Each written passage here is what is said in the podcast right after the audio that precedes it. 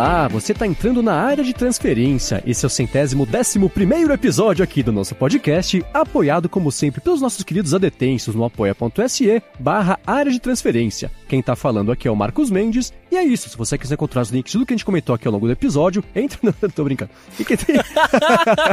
Eu, como toda semana, tô junto do Gustavo Faria e do Bruno Casemiro, mas antes, vamos apresentar aqui o nosso convidado especial, que já é da casa também, o nosso Buddy, ou Air Buddy, o Guilherme Rambo. Olha o link. Hey, buddy. Beleza? E aí, pessoal, beleza? Fala Rambo. Bem-vindo de volta. Valeu, tava com saudade. Pois é. Olha, eu também tava, cara. Nós Obrigado também, por ter vindo. Nossos ouvintes também queriam saber quando o Rambo estaria de volta. Nessa semana está de volta para explicar pra gente o que aconteceu essa semana maluca. Né? Nunca vi tanta notícia enfiada numa semana de O janeiro. ano né? começou, Exato, né? É o janeiro. Eu achei que eu ia descansar. Não, agora que você é independente, você não vai mais ter descanso. Você tá achando o quê? é, verdade. Mas aí, Rambo, você lançou os, o AirBud, né? Isso aí, tá no ar, o AirBuddy. É uma brincadeira que eu comecei. Eu pensei, pô, seria tão legal se eu abrisse a caixinha dos AirPods e aparecesse no Mac, que nem é, é no iPhone. Aí eu. Aquelas coisas, será que é difícil fazer? Deixa eu ver aqui. Ah, olha só, deu pra fazer. Aí você posta no Twitter e 50 zilhões de pessoas. e, Meu Deus, eu quero, eu quero, eu quero, eu quero. Aí, ah, acho, acho que talvez dê pra aproveitar isso aqui pra alguma coisa. É, né? Você passou o quê? Uns dois Ai, meses Rambo. desenvolvendo? Não chegou nem a isso, né? Não, foi bem rápido até, foi um mês, mais ou menos. Você fez aquilo que a Apple deveria ter feito, né? É, isso aí.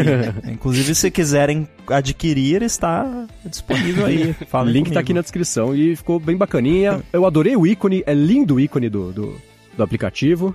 E funciona direitinho. O ícone foi feito pelo Rafa, mais conhecido como PH, famoso PH. Sim, ele manda bem, gosto do trabalho dele. Muito bem. Parabéns pra você e pra ele. Muito obrigado. Cara, Rambo, eu queria ser igual a você, cara, quando eu crescer, assim. De falar assim, ah, será, olha que legal, acho que falta isso. Eu vou fazer aqui. Eu falo, olha que legal, acho que falta isso. É, falta, né? E morre aí, tá É, ligado? então, no máximo eu reclamo no Twitter. Pois é, eu queria ser assim, cara. Você, você ainda. Depois que eu fizer o meu curso. Só um detalhe que eu acho que você é mais alto que eu. Agora eu quero saber o seguinte: no meio do ano, se no novo macOS tiver essa funcionalidade nativa, você vai ficar chateado, Rambo? Acho que não. É, eu eu Já vai ter gosto trocado de de apartamento, de carro. pode fazer. Olha, trocar pode de fazer. carro vai ser meio difícil, porque pra você trocar de carro você precisa ter um carro. É né? verdade. Compre o Ninebot. Ó, faz o seguinte: registra a patente dessa ideia, Rambo. E aí, quando a Apple lançar, você processa ela. Nossa, Rambo vai ser tipo a gradiente. É, meu Deus do céu. Eu gosto de brincar, eu falo com o pessoal, quando a Apple fez o Marzipan, aí uma galera que, que ah, participa do projeto do WWDC pra Mac falou, pô, e aí, será que a Apple vai lançar o WWDC pra Mac com o Marzipan, não sei o que? Eu falei, cara, tomara, eu não preciso mais fazer. é uma coisa a menos pra eu ter que me preocupar. Muito bem, vamos começar aqui o episódio com um follow-up em relação ao que a gente falou na semana passada. E sobre aquele lance das ligações indesejadas, né? O Jean Souza falou que não tem sido incomodado com isso porque ele cadastrou, com spam, né? Ligações recebeu o tempo inteiro, porque ele cadastrou o telefone dele, vários dele na verdade, naquele serviço de bloqueio de telemarketing lá do Procon, né? Ele falou que em mais de dois anos de cadastro recebeu só uma ligação, aí ele denunciou no site e parou de receber. É, Mas, cara, a gente, a gente falou isso no programa passado, né? Que eu fiz esse, esse questionamento, mas é impressionante, né, cara? Se até tem um negócio oficial pra você te descadastrar de, de spam de telefone, por que, que os caras ainda fazem, tá ligado? É, mas eles fazem, tem um lance, eu não sei como funciona exatamente, que são as chipeiras. Que é uma empresa que compra um monte de chip pré-pago de operadora e usa isso aí pra vender o serviço, que não dá pra rastrear, sei lá, a empresa não toma multa. No fim das contas, não chega a multa na empresa. né? É tipo o Zucchini ir pra cadeia porque ele põe os subalternos pra, pra, pra tomar. Então, é, aí acontece isso. Então, até hoje eu recebo de vez em quando esse tipo de ligação, apesar de ter colocado meu telefone lá também, por causa disso. É sempre uns, uns telefones bizarros de algum outro estado que, que, que vive disso. É um problema. Aliás, acho que vale, vale comentar aqui aquilo que eu comentei com você, né, Mendes? É, sobre não colocar o seu telefone por aí. Sim, é. O Rambo deu a solução mais simples e mais óbvia e mais genial pra esse problema, né? É, pra vocês funciona, pra mim não, né, cara? Eu trabalho com o telefone, né? Tipo, os caras me ligam, é trampo, eu tenho Ah, mas, que atender. mas de trabalho. Mas o que Não, mas ah, contatos profissionais, tudo bem. O que eu falo é assim, hoje em dia, cara, é impressionante. Qualquer coisa que você vai se cadastrar, Ah, os tá, caras entendi. pedem o telefone. É, sim, sim, sim. O que que, eu, que que eu comecei a fazer? Porque geralmente eles pedem telefone, e-mail, nome e telefone. eu coloco o meu e-mail que eu uso para cadastros, que whatever, eu sei, já tem um monte de spam nele mesmo, e eu coloco um número de telefone qualquer. 9999999. Pô, esse, esse é o meu número, rapaz. esse é o meu número. Tu tá dando meu número por aí, né? Então, eh, paciência, cara. Porque assim, eu, colo eu coloco. Não, não é sempre esse, às vezes eu, eu sou mais criativo. Coloca qualquer número aleatório porque 99,9% dos casos não precisa do seu telefone. Uhum, Só estão pedindo para vender o seu, seu telefone para uh, agregador de dados, uhum. entendeu? Então isso, olha, o meu telefone atual, por enquanto, está impecável. Não recebi nenhum, não recebi nenhum spam até hoje, né? Ah, mas a gente vai mudar isso daí, cara. Quando eu tô pra pagar e o cara, CPF na nota? Não, não, não, não, não, não, coloca não.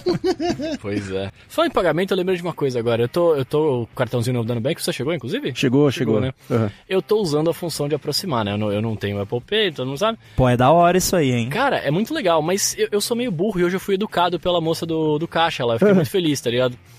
Porque na primeira vez que eu fui passar não funcionou, porque você tem que fazer uma compra com o cartão, tal, bonitinho. Na segunda vez, eu coloquei o cartão, ouvi o barulho e tirei. Eu achei que era muito rápido, né? Uhum. E aí deu erro de comunicação, não sei o que, tal, tive que pôr de novo. Aí depois desse dia que deu erro de novo, eu sempre coloco e fico esperando a pessoa do caixa falar assim pra mim, ah, já deu, tal, tá, eu fico sempre esperando. É. Aí hoje eu fui lá pagar, coloquei e fiquei esperando, né, olhando que nem um retardado. Aí a moça do caixa falou assim, querido, fez o primeiro bip, pode tirar. aí eu falei, ah, tá bom, obrigado, viu? Aí, aí eu. Aí, é a eu... paralisia do NFC, o cara fica, tipo, é. travado, né? Estátua. E, aí, e, eu, e até hoje eu tava pensando, meu, mas não é tão mais prático isso, né? Porque, pô, eu tenho que pôr lá, ficar segurando, esperando, cara, eu coloco a senha, né? Uhum. Eu tô demorando esse tempo, mas agora é, que eu né? descobri que é só bipar e tá tudo certo, eu tô muito mais feliz. É, eu tenho gostado de, de, de, comprar coisas abaixo de 50 reais e pagar por aproximação, que é isso. Você bipa e pronto, não tem que pôr senha. Então, para essas situações tem sido mais fácil. Mas é, é, é, ainda assim, eu, às vezes eu preciso tirar ele da carteira, porque como acho que tem o bilhete único junto, o NFC hum. fica meio maluco, ele não uhum. aceita. Toda vez que eu tentei só com a carteira, aí ele fala, não, deu erro, faz de novo. Aí abre, tira o cartão. Eu usei numa máquina lá na Espanha, no, no aeroporto, e, e eu também foi a primeira vez que eu fui usar e eu fiquei meio perdido, porque eu aproximei o cartão, aí deu o bip, e eu fiquei esperando ele pedir a minha senha. Só que Dan, né? Não, não precisa da senha. É, é por aproximação. Aí, aí eu entendi que não, realmente. Mas eu me senti meio roubando o negócio, porque não pediu a senha.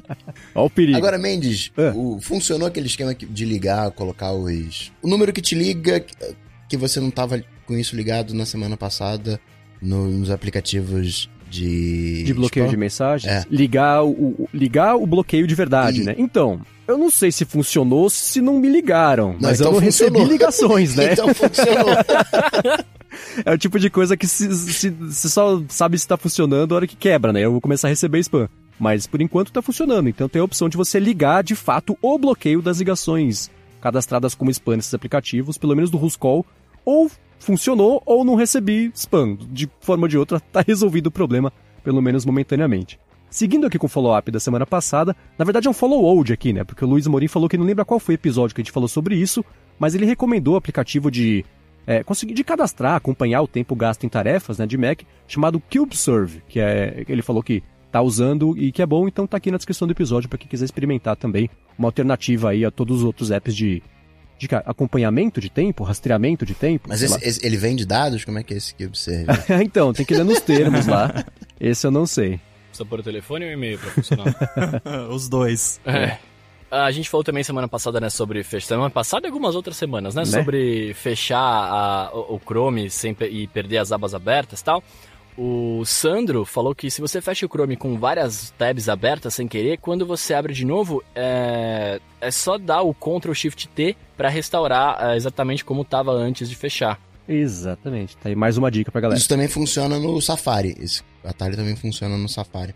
Esse, inclusive, ele é como se fosse um Command Z é. para vo você fechar algo no Safari. Se você fechar uma janela, você apertar Command Shift T, ele reabre a janela que você acabou de fechar e aba a mesma coisa. Eu acho que no Safari o Ctrl Z, o Command Z, na verdade, né? Ele também reabre uma aba aberta Aliás, reabre a aba fechada há pouco. Eu acho que sim. Memória muscular me diz que sim, mas eu não tenho É certeza. mesmo? Tô testando aqui nes- neste instante. No testar iOS não depois. funciona, né? Funciona, É. olha aí. Ó. Ah, tá vendo só?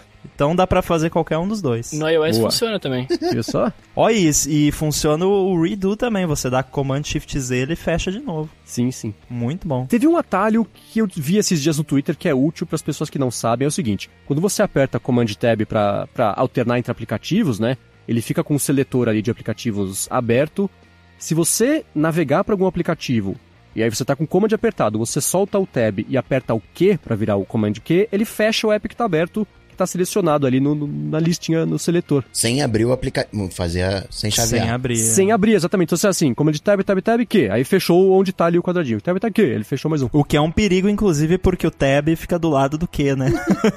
É, né? O tab, o Q e o W, né, cara? Assim, planejamento zero de, de eficiência e evitar riscos. Mas enfim. Não, mas é, não, tá perfeitinho. Tab QW, é que nem o Twitter ali, o, o arroba e o hashtag, né? 23, tudo certinho. É, eu ouvi vocês falando na, na semana passada e eu até fiquei pensando quanto, quanto que isso acontece comigo. E assim, aconteceu acho que umas duas vezes só, desde que eu uso o Mac, que faz uns 10 anos.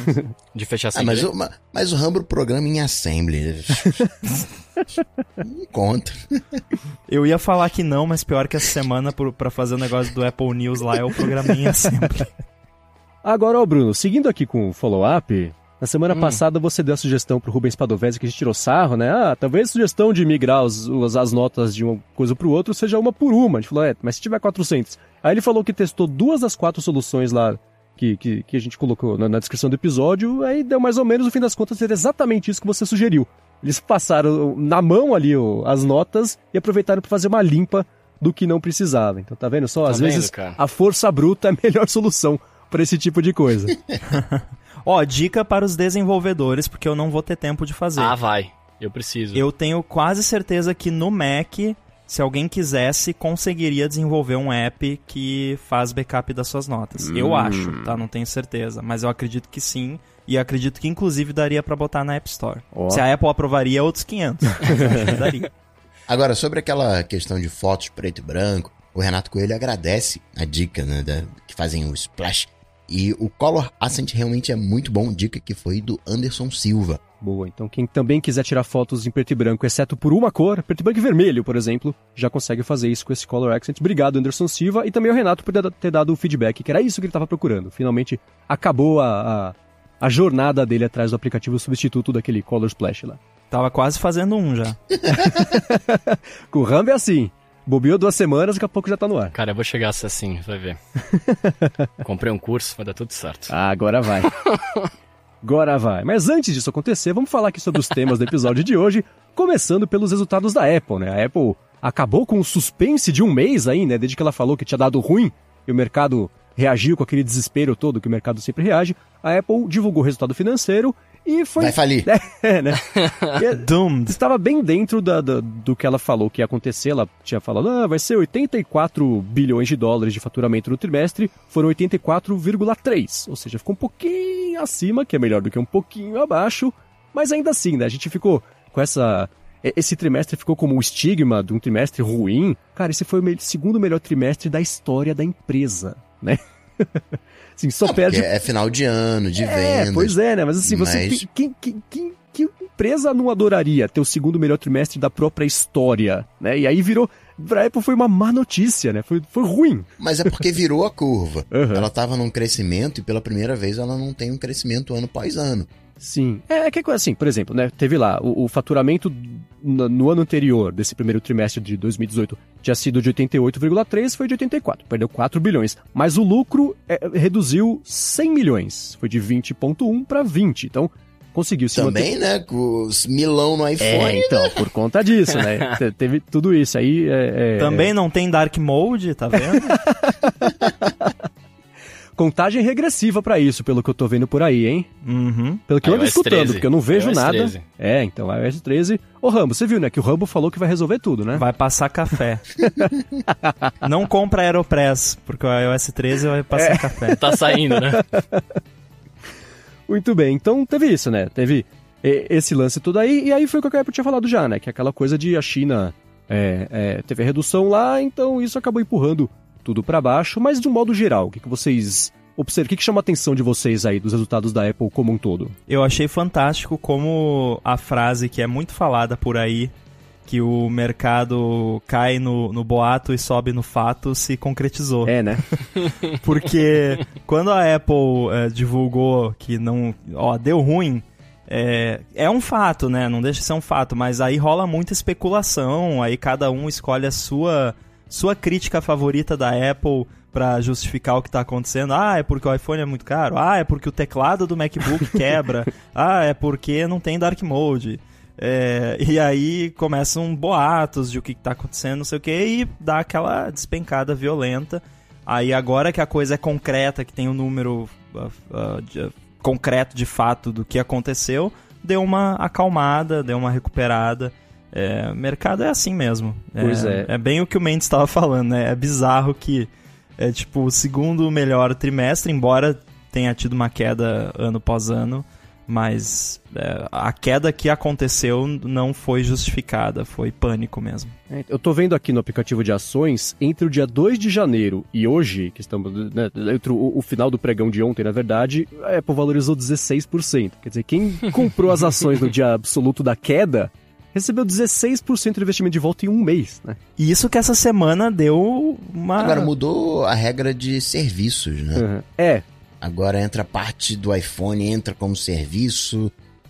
Ficou mais, mais confuso de os números. Uhum. Sim, é, e assim, teve o, o, E por que, que as ações voltaram a subir, né? Tem o lance que assim, apesar do iPhone ter caído 16% é coisa pra caramba do principal produto, né? Ainda assim, o, o, iPhone foi 61% de todo o faturamento da Apple, mesmo com a, com a, queda, né? O que é um problema que eu falei no meu thread do Twitter outro dia, tem que depender cada vez menos, mas ela tá nesse caminho, né? Por exemplo, a parte de serviços de um ano para cá aumentou 28%. Aquele outros que agora virou wearables, é, houseables e saúde, sei lá, e, e assinaturas, Healthables. 33% de aumento, né? E, e, e, além de ser 33% de aumento, ela falou também que a margem só de serviços foi de 63% de lucro, né? Então é, é tá achando os outros jeitos aí de conseguir é, é, deixar os acionistas felizes, no fim das contas, às nossas custas, né?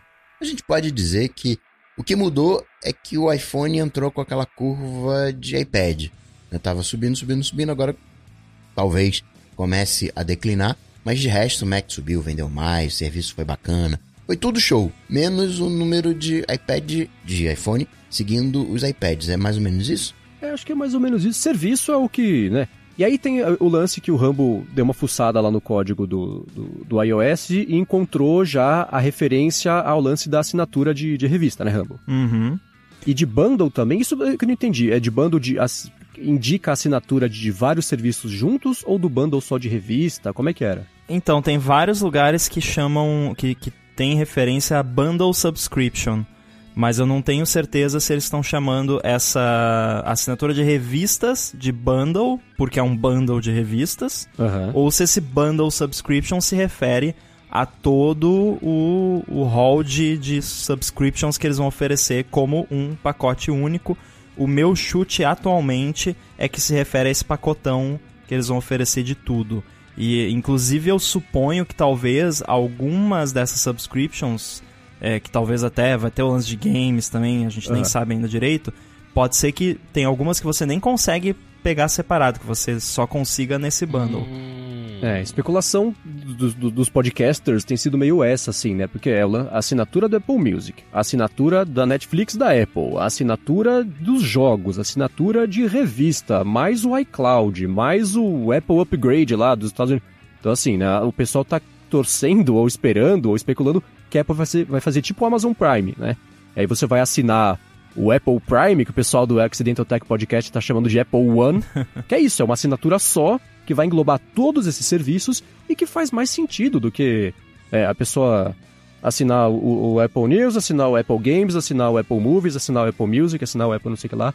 Então, aí vai ser mais barato e aí vai compensar a pessoa assinar e ganhar o iCloud de lambuja, sei lá, né? Essas coisas, esses valores todos juntos aí fazem sentido, né? Será que eles vão dar iCloud de lambuja? Cara, eu consigo ver o Ed Q anunciando essa monte de, de subscription na, no evento de março e, e aí chegando no final e falando ah, mas como que.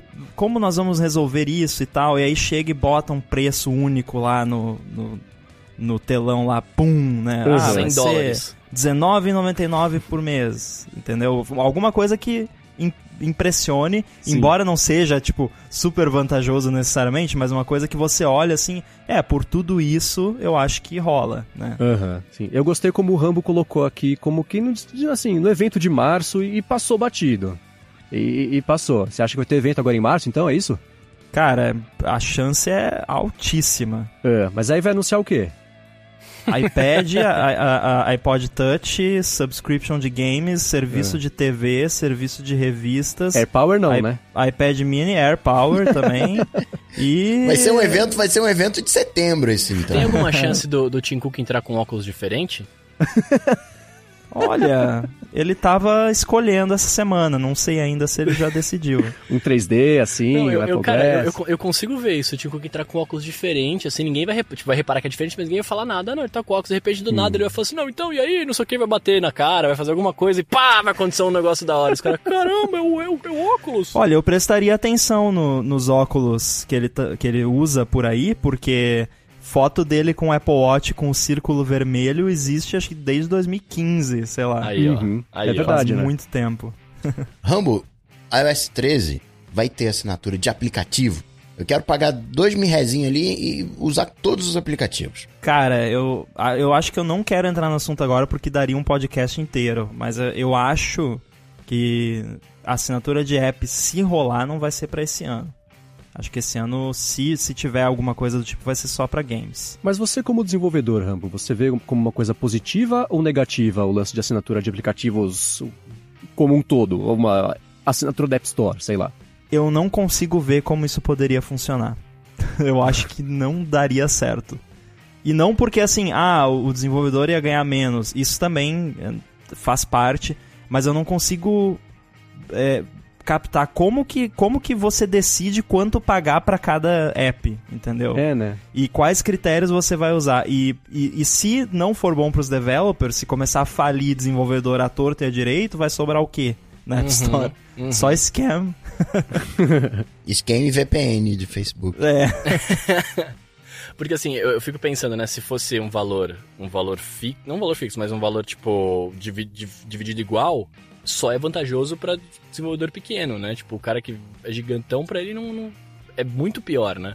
Eu não sei como o setup funciona, mas é, o setup ele é um- uma escala muito infinitamente menor do que seria uma App Store inteira. Sim. E ele, ele é um, um, de certa forma de nicho, né? Tem um certo Uhum. nicho que eu, eu uso, acho fantástico. É, nunca conversei com nenhum desenvolvedor que tá com o app lá pra saber, né, como é que é pro desenvolvedor, mas não sei.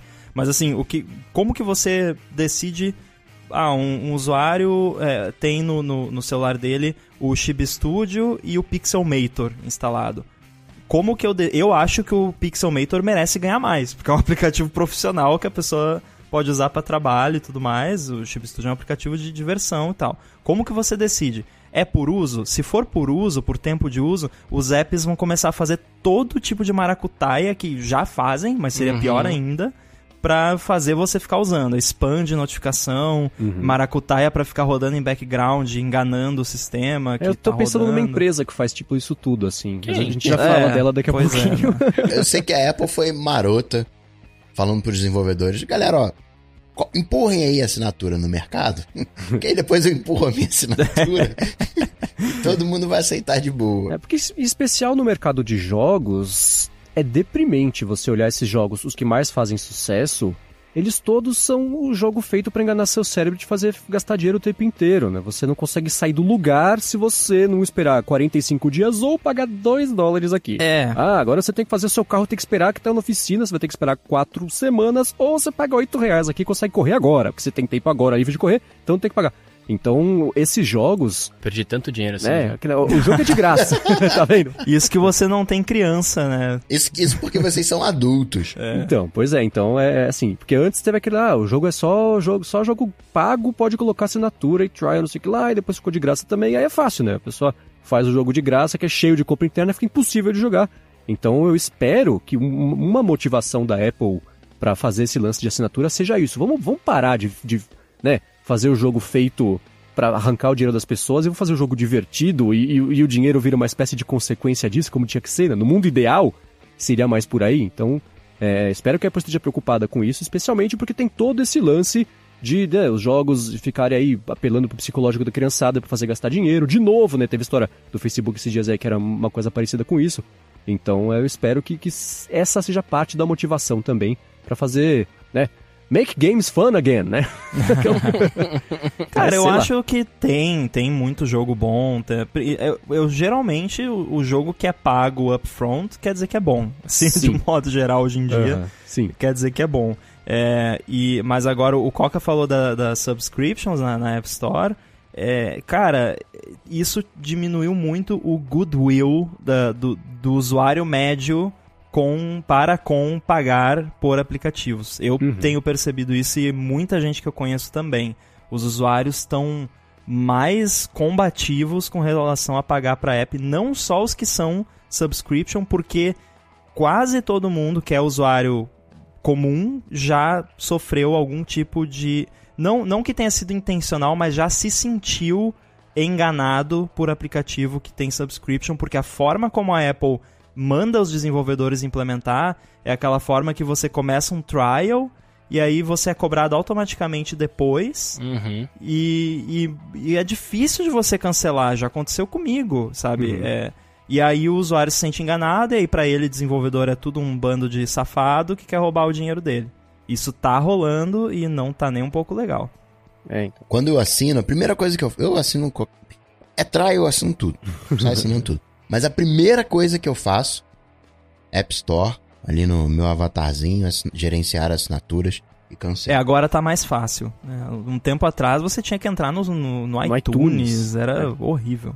Pois é. Agora, voltando aqui pro papo rapidinho sobre o, o, os resultados da Apple, né? Verdade. Ela falou que o trimestre que vem ela prevê faturar entre 55 e 59 bilhões de dólares, o que de novo vai ser uma queda em relação ao mesmo trimestre do ano passado, que foi 61. É uma queda um pouco menor, né? Em relação ao que ela registrou agora.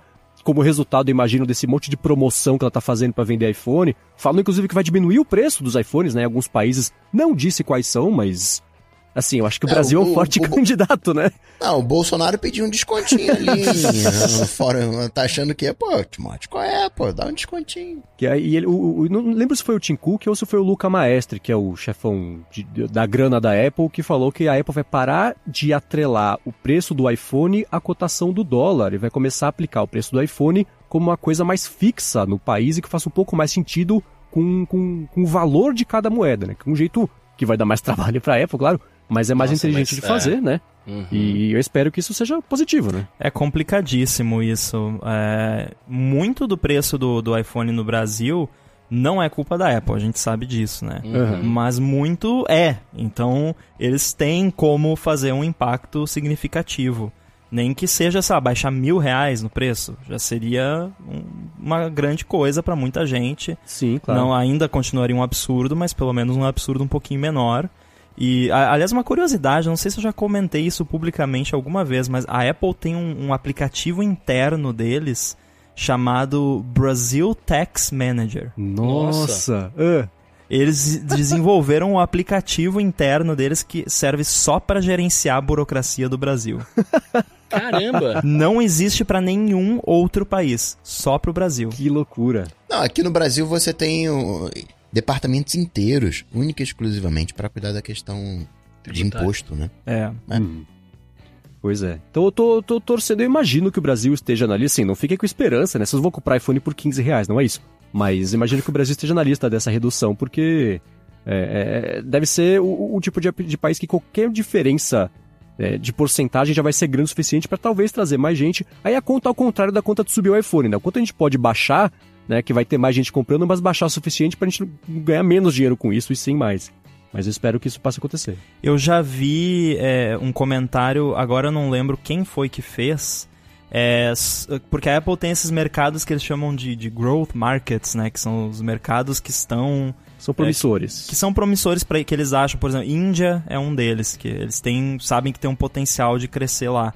E que esses growth markets não estariam nessa lista porque ela acredita que com os preços atuais ela consegue crescer nesses mercados, então não precisa baixar. Uhum. O Brasil não está nessa lista de growth markets, então existe uma possibilidade de que role a queda por aqui. Tomara. Tomara. Agora, ainda sobre a Apple, né? Essa semana. Aliás, eu achei a coisa mais irônica do mundo. O principal problema de privacidade dos últimos anos da Apple ter acontecido no Dia Mundial da Privacidade e da Segurança de Dados, né? Meu Deus, eu Cara, não tinha me ligado. Isso foi a ironia. A segunda ironia foi, né? Ela lá na CES, o que acontece no seu iPhone fica no seu iPhone, aquele billboard enorme na frente do negócio, né? E aí Será nessa semana mesmo? que aconteceu, né? Não, mas, mas, mas é um bug, não é, um, não é uma falha. É, claro, assim, não foi de Claro que tem impacto gigantesco, é chato. Mas é que nem aquela falha de você dar três pulinhos e desbloqueia o iPhone. Sim, sim, eu digo assim, né? o- É um do ponto de vista de, de, de relações públicas Como é, é, que- um. não, peraí, um como é que é o seu né? longuinho? Você, você pede pra ele desbloqueia? Como é que funciona? Isso, isso foi tá desbloqueia. É, São Longuinho desbloqueia iPhone, você não sabia? Não, tô sabendo. Aqueles agora. bugs malucos de você, ah, aperta home, home, desliga, liga, volume pra baixo e pra cima, meia lua pra frente, socos. Você dá um Hadouken. Se você lamber a tela do celular, desbloqueia. É. Gente, ó. Não, não faz isso, cara, cheio de bactéria. E aí, enfim, nessa semana saiu a história de, de- na verdade, foi um jovem, lá de uns 14, 15 anos, né, que descobriu essa falha do FaceTime, que você conseguia abrir o microfone da pessoa que estava recebendo a ligação antes dela atender, o que de por si só, né, já pensou? O chefe liga pro, pro, pro funcionário, o funcionário fala, "Ah, esse babaca de novo, né? Pronto, já tá demitido. Nossa. né? E aí, relacionamentos, aquela Isso coisa foi a toda. primeira coisa que eu pensei, cara, porque uma, uma coisa que exi- existe uma grande chance quando o telefone está tocando e se você está numa situação social, você falar mal da pessoa que está te ligando. Sim, Tipo, sim. Pô, aquele chato do, do Marcos aqui me ligando. Pô, esse De Coca novo. não me deixa em paz, vou bloquear ele de novo. não sei o quê. Cara, eu vou falar E aí a pessoa tá te ouvindo, cara. Pois é, então teve esse. Aí, logo depois. Aí foi o menino que descobriu, contou, sei lá, acho que pra mãe, que era advogada. A mãe entrou em contato com o suporte da Apple e o suporte falou: Ah, ah, faz assim, ó, faz uma conta de desenvolvedora. Entre em contato com a File a Radar, que é a resposta padrão, assim, manda um radar, aí depois pior, esse radar que ela, ela fez isso Pra avisar a Apple sobre esse problema na semana passada. Ela fez a conta de desenvolvedora, entrou lá na parte de suporte e, e- e- e a parte de, de enviar sobre bugs, né? O que, que a Apple fez? Ah, obrigado, já tinha. É, é duplicado isso aqui, obrigado, valeu, viu? E não fez nada. Quer Cara, dizer, ela só fez isso porque ela é advogada, né? Porque sabe, se, é. fosse, assim, se fosse eu, eu ia falar assim, olha, eu, eu, eu vou jogar pros meus amigos aí, cara. Eu tenho É, um amigo então. meu que vocês até ligam pra ele às vezes. eu vou mandar pra ele isso aí, cara. Não vou, você acha que eu Olha, perder esse tempo? vale, vale comentar é, que, é, assim, o que o Coca falou faz sentido, sim, foi um- né, é um bug, é, é muito feio, é um bug terrível, assim, tremendo, uma bela de, um- de, de uma cagada da Apple ter feito isso. Não foi intencional, obviamente, não, não, porque tem empresa que faz isso aí e anuncia como feature, né? Oh, você pode ouvir a pessoa antes dela atender, olha que legal. É, mas assim, a o, o problema desses, desses casos, e, e o problema que acontece inclusive quando tem falhas de segurança, de vazar dados e tal, não é o que aconteceu em si, não é o problema em si, é como a empresa lida com o que aconteceu. Uhum. E nessa situação, a Apple não lidou bem. Eles lidaram muito mal. É, cara, o facepalm coletivo de todos os desenvolvedores Apple do mundo, quando, ficaram sabendo essa história do File Radar, foi bizarro. Porque isso é uma coisa que a gente falaria como piada. Sim, tipo, sim. Ah, vai ver, mandaram uma mulher fazer um radar. Tipo, a gente falaria isso como piada. E não foi real. faz- Fizeram isso mesmo. Existe um e-mail da Apple mais apropriado para você ah, relatar esse tipo de problema, que é product-security.apple.com. Inclusive, hoje mandei um e-mail para eles. Não por causa disso. Mas, assim, é... Primeiro que uma pessoa comum não, não conhece, não sabe da existência desse e-mail, obviamente. Segundo, que o suporte da Apple deveria saber e deveria. Não deveria nem, nem falar pra pessoa, ó, manda um e-mail aqui. Não, deveria pegar o que a pessoa mandou e eles mandarem um e-mail pra, pra Uhum. eles. Errou no- na recepção do bug, né, de não entender a gravidade do problema. Errou também, e, e aí isso pra mim eu acho até mais grave, no tratamento do erro. Uhum. Esperou vazar. Aí você já começa a ficar imaginando, peraí, o que deve ter de falha que a Apple sabe não corrige? Só esperando vazar. Não é que não corrige, é, isso é um pouco... Não tem prioridade. É, isso é um pouco também. ah, as pessoas às vezes é, têm um- uma visão um pouco mágica das coisas, né? Assim, não é do dia pra noite que você lança uma correção dessas no iOS. Vai ver, ela tava corrigindo já. Só que ela não vai falar, É, escuta, provavelmente tava, sei lá, digamos que tá, tá corrigindo pra lançar com iOS 12.2, né? Que provavelmente vai lançar em março. Ah, cara, beleza, mas assim, eu acredito que é o tipo de problema que deveria ter recebido uma prioridade maior e ter sido corrigido antes. Sim, ou então, por exemplo, lembra faz um tempo o, o- a central de desenvolvedores da Apple saiu do ar e ficou tipo 10 dias fora do ar, sem qualquer tipo de explicação, aí um dia voltou, a Apple nunca falou sobre isso. Ela tirou o negócio do ar, ninguém sabe exatamente o que aconteceu. Tem os rumores, né, aquele coisa de sequestrar Não, na verdade a gente lá, né? sabe o É, que aconteceu. mas- é o que aconteceu é que você entrava na sua conta de desenvolvedor e você tava na conta outra, de né? outro É. desenvolvedor. Inclusive, mais uma exclusiva desse É. podcast. Semana Olha. passada rolou um bug por tipo 10 minutos no, no radar da Apple. Que você entrava e você via os radars de outra pessoa. Nossa. Aconteceu. Aconteceu, eu, eu sei de várias pessoas que acessaram raiders de outras pessoas. Sei de pessoas que caíram e- em lista de raiders de funcionário da Apple interno. Nossa. Ou seja, tem alguma coisa no- na plataforma desenvolvedor da Apple que tá meio esquisita. É. Então, por isso que eu penso assim, aí tira, tira, assim, sabe que tem um problema, tira do ar. Porque esse negócio do FaceTime, né, a Apple tirou do ar, mas, mas quando a- Inês já era morta, né, e não adianta Aham. nada. Se tivesse, assim, mesmo que ela estivesse desenvolvendo alucinadamente, ninguém dormindo até resolver esse problema, tinha que ter tirado do ar preventivamente, especialmente porque é, vai que essa informação acaba caindo na mão da imprensa que foi exatamente o que aconteceu, e aí dá todo esse problema, a Apple... Aí ela fazendo, agindo de forma reativa e não proativa, pega mal, né? Fica feio. Então, assim, né? O, o FaceTime em grupo já demorou 600 anos para ser lançado. Aí ele foi lançado em beta e tirou de novo porque tava bugado. Então, assim, as pessoas já sabem que o negócio tá funcionando mais ou menos. Eu não imagino também que seja um uso, gigantesco. Então, tira do ar antes de dar o problema, arruma, né? Aí no beta, no, no, no release ponto, ponto, ponto, um, né? Fala, ah, então, corrigimos um bug no, no Correções FaceTime. e melhorias. É, e seria isso, né? Mas, mas enfim, aí corrige e, e volta a ligar. A conversa que estaremos tendo aqui seria muito diferente se é que estaremos tendo essa conversa, né? Então, Ah, a é- conversa seria, pô, que chato, né? O, o grupo FaceTime tá fora do ar. É, quem liga? Aquilo que ninguém usa. É, exato, né? Aí- Agora, vocês são mais inteligentes que eu aí, me, me tira uma dúvida. A Microsoft, até o WhatsApp tem ligação de grupo faz muito tempo, cara. É muito difícil fazer isso funcionar direito? Cara, o problema não é fazer em si, o problema é que a Apple gosta de complicar as coisas. Hum. É, pelo que eu entendi, é, o, o, o FaceTime ele é end-to-end. Então ele A criptografa. Uhum. tudo. Uhum. Então, é, em teoria, a Apple não tem acesso ao que está passando ali. Não que as outras empresas faz, acessem, né? Não estou dizendo que fazem isso. Mas, assim, em teoria, eles podem se eles quiserem, porque não é ah, encriptado. E aí, como a Apple faz esse esquema end-to-end, torna tudo muito mais Entendi. complexo. Por isso que, por muito tempo, o iMessage também... Hoje em dia, o iMessage ainda é meio bugado, mas já foi bem pior. É, em grande parte é por causa disso. Não é desculpa, né? Mas é, em grande parte, é por causa da, que eles, eles gostam de complicar um pouco as coisas. É porque tem uma feature de segurança a mais, tá? Faz, faz É, e eles também é, lançam as coisas numa, muito imediatamente numa escala maior do que muitas outras empresas, né? E isso também é, é bem complicado. Pois é. Agora, a gente já tá com quase uma hora de episódio, mas ainda assim estamos falando o quê? Sobre as notícias de terça-feira de manhã, né? Porque essa semana durou são seis meses, né? De, de- de equivalente a notícias e todas de privacidade, né? Porque no Facebook, cara, assim, quem, quem acompanha aqui o ADT Quem e o nunca pagou? Matinal... Quem nunca deu né? dinheiro pros outros pra pedir dados?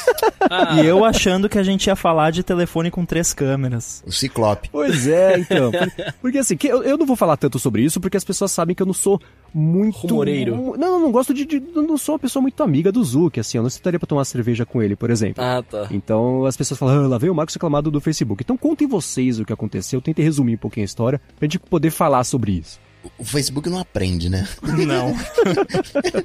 Definitivamente ele, ele, ele, ele vacilou na bola. Galera, ó, congela tudo. O que, que a gente faz de errado aí? Congela tudo. Aí vamos vamos fale, ser mano. de boa. Mas não. é tipo você ele- ser preso por, por, por furto e você também tem uma lavagem de dinheiro em, em formação em quadrilha. Aí você é preso por furto e aí você, pô, será que eu, eu paro com esses outros negócios aqui? Não, vou continuar. Mas digam lá, o que, que rolou nessa semana com o Facebook? Cara, basicamente o que rolou, né, foi que o Facebook ele tava usando. ele- então, é por, é por isso que eu falei quem nunca. tô brincando, tô brincando. Mas ele, ele, ele tava. Ele tava. Ah, Ele tinha o Onavo, ele tinha o Onavo, ele comprou o Onavo, uma, uma VPN, que todo o teu tráfego de internet passava pelo Onavo. Aí ele até viu, rapaz, aqui a galera tá usando mais o WhatsApp que o Messenger, vou comprar esse negócio. aí." Olha, a galera adora stories. Vou botar em Fez tudo. tudo. Falou, pô, isso aqui dá um potencial. Mas vou fazer o seguinte, vou contratar uns laranjas, contratou três laranjas pra atuar em nome dele e fez uma VPN que ninguém sabia. Faz exatamente isso, coletava os dados, o histórico de navegação, tudo aquilo que você fazia, as mensagens, tudo, tudo, todo o tráfego de internet passava por essa VPN. Não tinha nenhuma citação do Facebook, era completamente desvinculado, era de terceiros, dava até uma grana, 20 dólares, e pegava a galera de 13 anos até 35. 13 anos é o mínimo para você entrar, ter conta no Facebook. Mas vamos combinar aqui que é bem questionável, né? É Adolescente, pelo menos Pré. Pré-adolescente. tinha que ser, é, tinha que ser pelo menos 18 anos, e bem claro, ó. Sim. Vou- Vou pegar aqui seus dados, vou vender pro Facebook, eu sou o Facebook, eu que tô fa- Não tem nada de errado com isso. O Google tá fazendo a mesma coisa, Uhum. né? Já pegaram também o Google fazendo, só que o Google, ele faz, entre aspas, direitinho, ele avisa. Isso é um projeto desde 2012 no Google Screenwise. Desde 2012, ó, eu faço, coleto os dados, você vai ganhar um cascalhinho aqui. Galera de 13 anos consegue entrar, mas se for via família, se for aquela conta familiar, aí pega os dados também de 13 anos. Então é mais às claras, cai no mesmo problema. Isso é, não tá na loja, tá por fora da loja, você usa o certificado empresarial, que a Apple não deixa para fazer isso. É, é para teste, é para aplicativo interno, então o Facebook quebrou essa regra da Apple, tanto é que o certificado do Facebook foi ah, banido. Estão em conversas ali, então vamos vamos ver o que, que a gente vai fazer. Quero saber se, se a Apple vai também banir o Google dessa história. Eles congelaram essa situação, tanto o Google quanto o Facebook. Google pediu desculpa, pô, foi mal aí. Eu e achei engraçada a resposta do Google que eles falaram: Ah, a gente usou o certificado Enterprise por engano. Aham, Tropecei senta aqui, lá, né? Tava Cláudia. andando de Ninebot aqui, tropecei aqui. Pois é. Não, Eu tô pra ver o dia que a empresa fala assim, gente, a gente, a gente protegeu a privacidade de vocês a mais por engano, desculpem. Nunca é isso, é sempre ao contrário. né? puxa, a gente deixou a porteira aberta aqui por engano. Puxa, o servidor, coletamos um bilhão de dados a mais por engano. Foi só, a gente diminuiu aqui o, o, o, o dial de, de coleta de dados, agora tá tudo certo. A gente só sabe tudo sobre você, e não tudo e mais um pouco. Eu acho que vale ressaltar o, a extensão do que o Facebook estava fazendo. Porque, assim, uma coisa é eu ter uma empresa de software é, e, e- e chamar ali um grupo de, sei lá, 10 pessoas. Ó, vocês todos aqui vão instalar esse aplicativo que vai ficar vendo como vocês usam o celular, porque a gente está fazendo uma pesquisa para estudar os padrões de uso, blá blá blá blá. Beleza, né? Paga ali um pouquinho e tal. Outra coisa é você botar anúncio em tudo quanto é rede social deles mesmos, né? Inclusive, nem pagaram anúncio. É, pois é. É, e, e, e pra, pra contra... chamar, né? Angariar participantes de de 13 anos pra cima. Tudo bem que a proporção de menores participando era relativamente pequena, mas ainda assim tinha uma proporção. É, mas assim, se tivesse um já era errado, né? Uhum. É, e, e você fazer isso em massa usando o sistema de certificado Enterprise da Apple, que como o Coca disse, ele foi criado para você distribuir app interno. Para que que serve? Serve, por exemplo, o, o, o Loop Infinito quer ter um app do Loop Infinito para gerenciar a agenda do estúdio. Não vai estar na App Store. Aí ele compra um certificado Enterprise, aí o, o, o, o, o Mendes instala, o Bruno instala, o Nanete instala e, e vocês usam, entendeu? Por fora, não, precisa, não, não tem nem que respeitar as regras, por enquanto, da App Store, porque ele não tá na App Store, você instala direto Pro da público, internet, sim, quase como um jailbreak. Exato. Mas se você distribuir esse app para uma pessoa que não seja parte do Loop Studio, você tá violando os termos do programa Enterprise da Apple. Tá lá, tá, tá bem explícito isso. Uhum. É, e aí, aí a gente chega também, depois dessa questão de como foi estruturado esse programa, é, tem a questão do que esse app fazia. Porque assim, o app em si nem é o pior, por incrível que pareça. O pior é, é que além de instalar o app, eles ainda instruíam os usuários a instalarem um certificado de raiz no, é, no, no, celular. O, que, uhum. que, o que, que isso significa? Significa que, com, porque esse certificado raiz, você coloca ele na, na lista de certificados confiáveis do sistema e é um certificado que o aplicativo deles consegue decriptar. Com isso, eles conseguem ter acesso a, inclusive ao dado que é trafegado via HTTPS, ou uhum. seja, seu banco, as mensagens, tudo, tudo as mensagens, tudo que é que você considera seguro porque tem o cadeadinho no navegador. então, sabe? É eu, por exemplo, eu, eu tenho um, um, certificado desses instalado no meu celular, não do Facebook, é, é meu, que eu uso para debugar o aplicativo do, do, face, do Peixe Urbano quando ele está em modo debug para poder conseguir ler o, o, o, tráfego de internet dele no meu computador. É, o Facebook fez a mesma coisa, só que para tudo que está acontecendo no seu celular, e eles estavam enviando isso sabe lá para onde e fazendo sabe lá o que. É, o celu... depois de instalado esse certificado, o celular vira do Facebook. A pessoa só tá usando o celular é, no momento tá em diante. Tipo, é. está on. Mas isso daí eu nem acho ruim, desde que seja avisado. Ó, eu, Facebook, tô querendo fazer isso aqui por causa disso. Vou pegar todos os dados. O problema é você fazer isso na surdina. É, que o, é, é a diferença, por exemplo, entre né, o Facebook cara? e o Google. Assim, os dois estão errados porque eles estão usando o negócio do jeito errado, né? Era para ser interno, não é, lançou para todo mundo, os dois. Mas o Google, pelo menos, é o que o Coca falou, mas, né? Cara, entre nós todo mundo faz isso, mas uh, ninguém falou isso. Exato. Então, é, é, é, é por aí.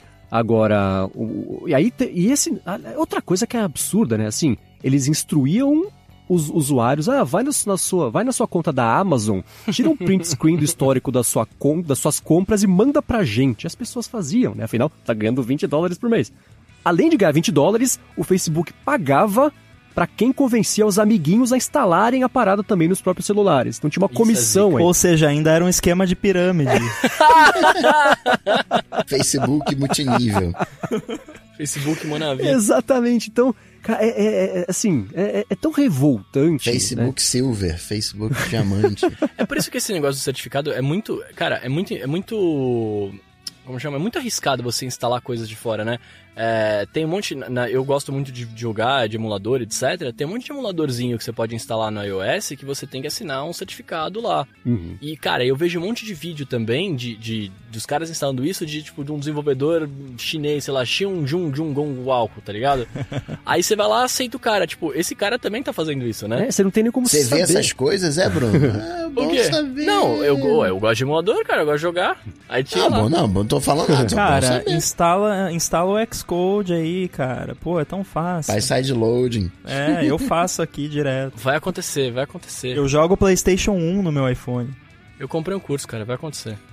Agora, o Bruno tocou num, num, ponto que eu queria levantar aqui com vocês. É o seguinte: o que, aconteceu depois disso tudo, né? Virou toda essa tempestade que a galera fez de forma justificada. É... Aí o Facebook primeiro tinha falado por TechCrunch: estamos fazendo isso mesmo e não vamos parar de fazer. Aí deu todo o problema. Na manhã seguinte, o Facebook falou isso na quarta-feira de manhã. Ah, então, a gente, na verdade, assim, a gente vai, a gente de, conversou aqui e a gente decidiu que, pelo bem das pessoas e felicidade geral da nação, vamos acabar com esse programa no iOS. No iOS. É, no iOS, né? Aí a Apple falou: não, você não vai acabar com esse programa. Eu vou acabar com esse seu programa, vou matar o seu certificado. E aí, o que, que aconteceu, né? A Apple matou tanto esse programa quanto todos os outros aplicativos internos que faziam também parte desse mesmo o certificado do Facebook.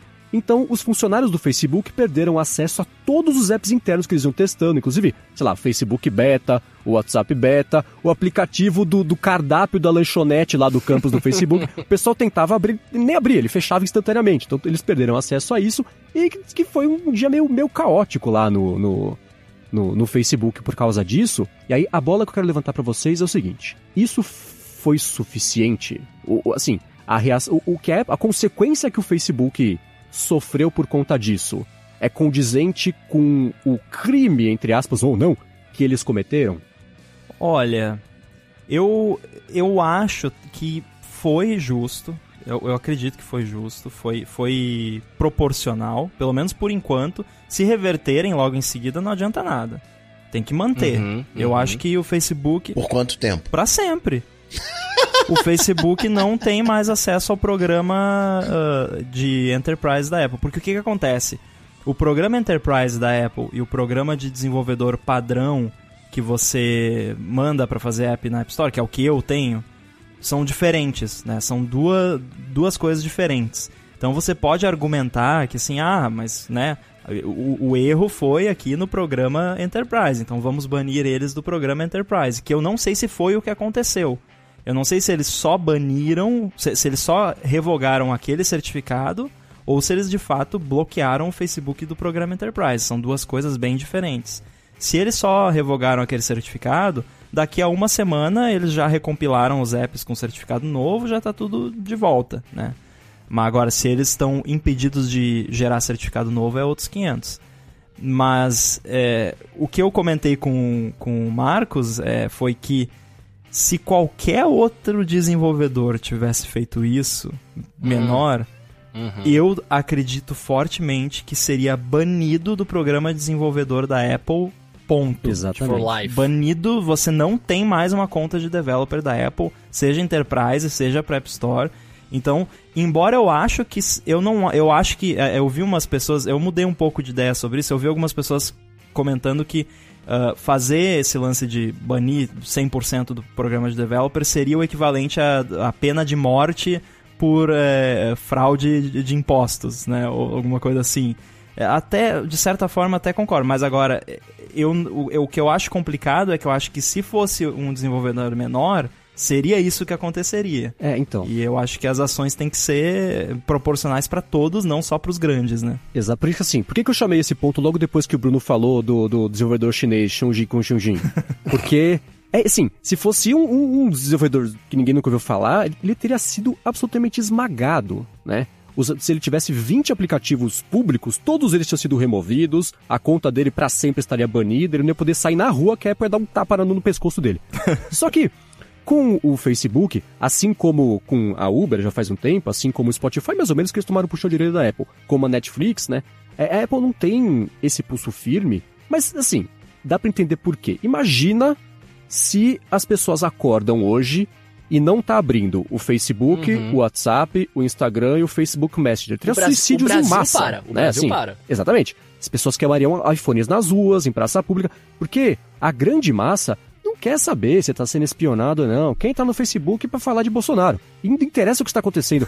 Então, e, e assim, as pessoas não sabem nem que isso está acontecendo, né? Então, é, por mais que seria pelo bem das pessoas tirar isso da mão delas, elas não querem saber, né? Então aí ia ser outro problema. Então a Apple nunca vai tirar, eu af- categoricamente digo, Uhum. não vai tirar o Facebook ou nenhum desses apps, porque hoje, no Só fim espera das vendas, contas, né? na- se você passar a régua na situação toda, a Apple precisa mais do Facebook do que o Facebook da Apple. A Apple precisa ter o aplicativo do Facebook na App Store. Tem que existir o aplicativo do Facebook para iPhone, né? E pro Facebook, tanto faz se tem iPhone ou não, porque no Android vai ter. No Android também tem. Então, é. então, Não, e é o tipo de pessoa que você veria iPhone 10R à venda por mil reais no Mercado é, Livre. então. Porque o cara quer comprar um Android pra usar o Facebook. Então, assim, eu entendo por que, que o aplicativo do Facebook continua no ar. E se fosse o desenvolvedor do Flappy Bird que tivesse feito isso, o aplicativo teria sido removido da App Store. Mas eu não acho que a punição tenha sido é, é, é, justa. Porque, assim, tudo bem, a conta empresarial do Facebook, mas foi o Facebook que fez, né? É que nem como eu comentei no começo do episódio, o político achar um laranja pra fazer bobagem, porque se der problema, é o laranja que vai preso, não é o político, né? Então, é, é- isso é um problema, né? Mas, enfim, se o político continua conseguindo ficar solto, nessa situação foi o, o Facebook que também conseguiu ficar solto. Né? Só- cara, só que a negócio da falando da punição, pra mim, eu não vejo nem. o- Eu não acho nem tão problemático o fato deles não tirarem aplicativo, etc. O grande problema, pra mim, né, o que eu vejo, é, é a inteligência que eles adquiriram ao longo do processo. Sabe Deus quanto tempo que eles estão fazendo isso, né? Então, assim, é, pra mim, a única punição, é, digamos assim, adequada. É, tinha que ser alguma forma de você retirar essa inteligência Lavagem cerebral É, em todo mundo. mas mas você entende? Porque, tipo, de novo, você falou, é uma, é uma relação simbiótica que eles têm, e assim, um depende do outro e vão depender pra sempre.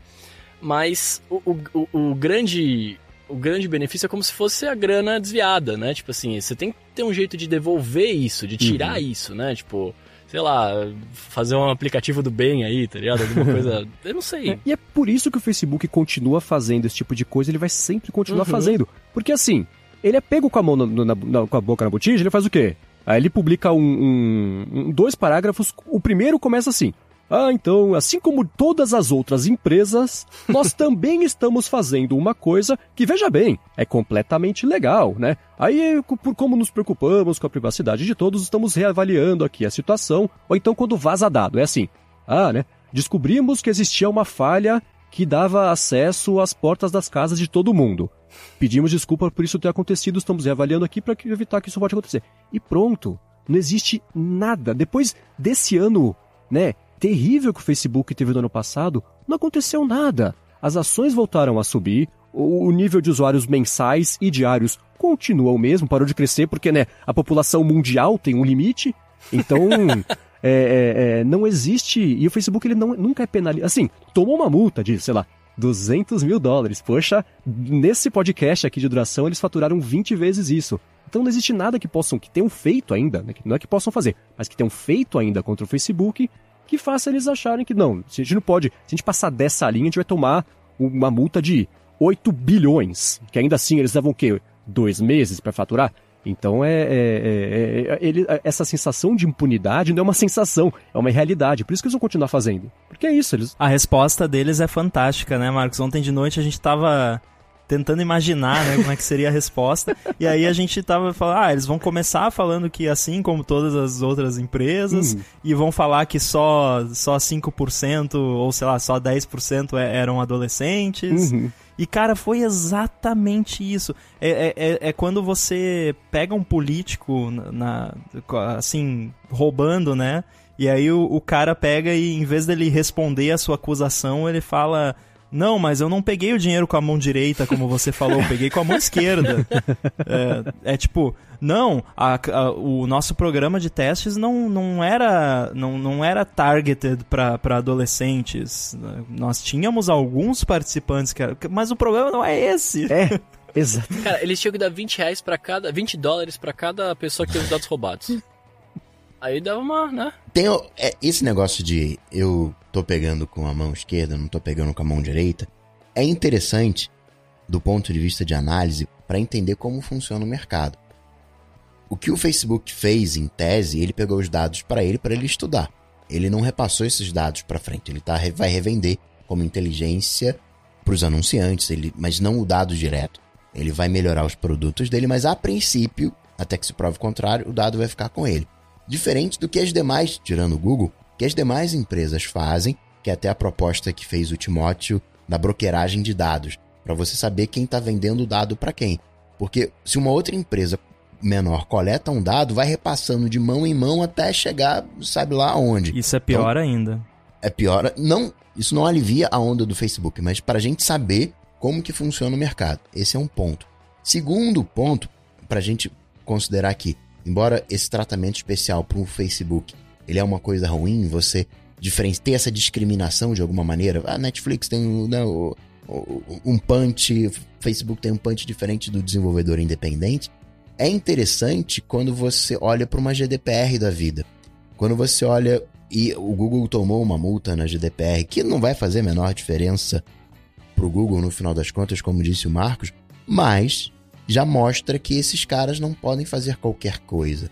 De alguma maneira, diz: Você que é pequenininho, tá bom, vai pequenininho, você cresce aí, vai, faz o que você quiser fazer. Mas quando você ficar grande, eu vou em cima de você. Então, você de repente ter dois pesos e duas medidas, ainda que informalmente, pode ser a solução para a questão de uma regulação.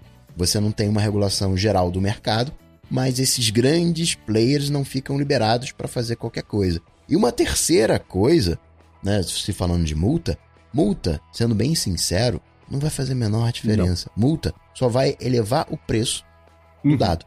Peraí, é, essa é a minha operação aqui para fazer, né, roubar esses dados aqui. Quanto é que custa isso aqui? Cenzão? Rapaz, agora tem multa, né? Quanto é que é a multa aí? Vintão? Então, a parada é a seguinte, vamos vender esses dados aqui por 150. é por isso que, que drogas custam tão caro, né?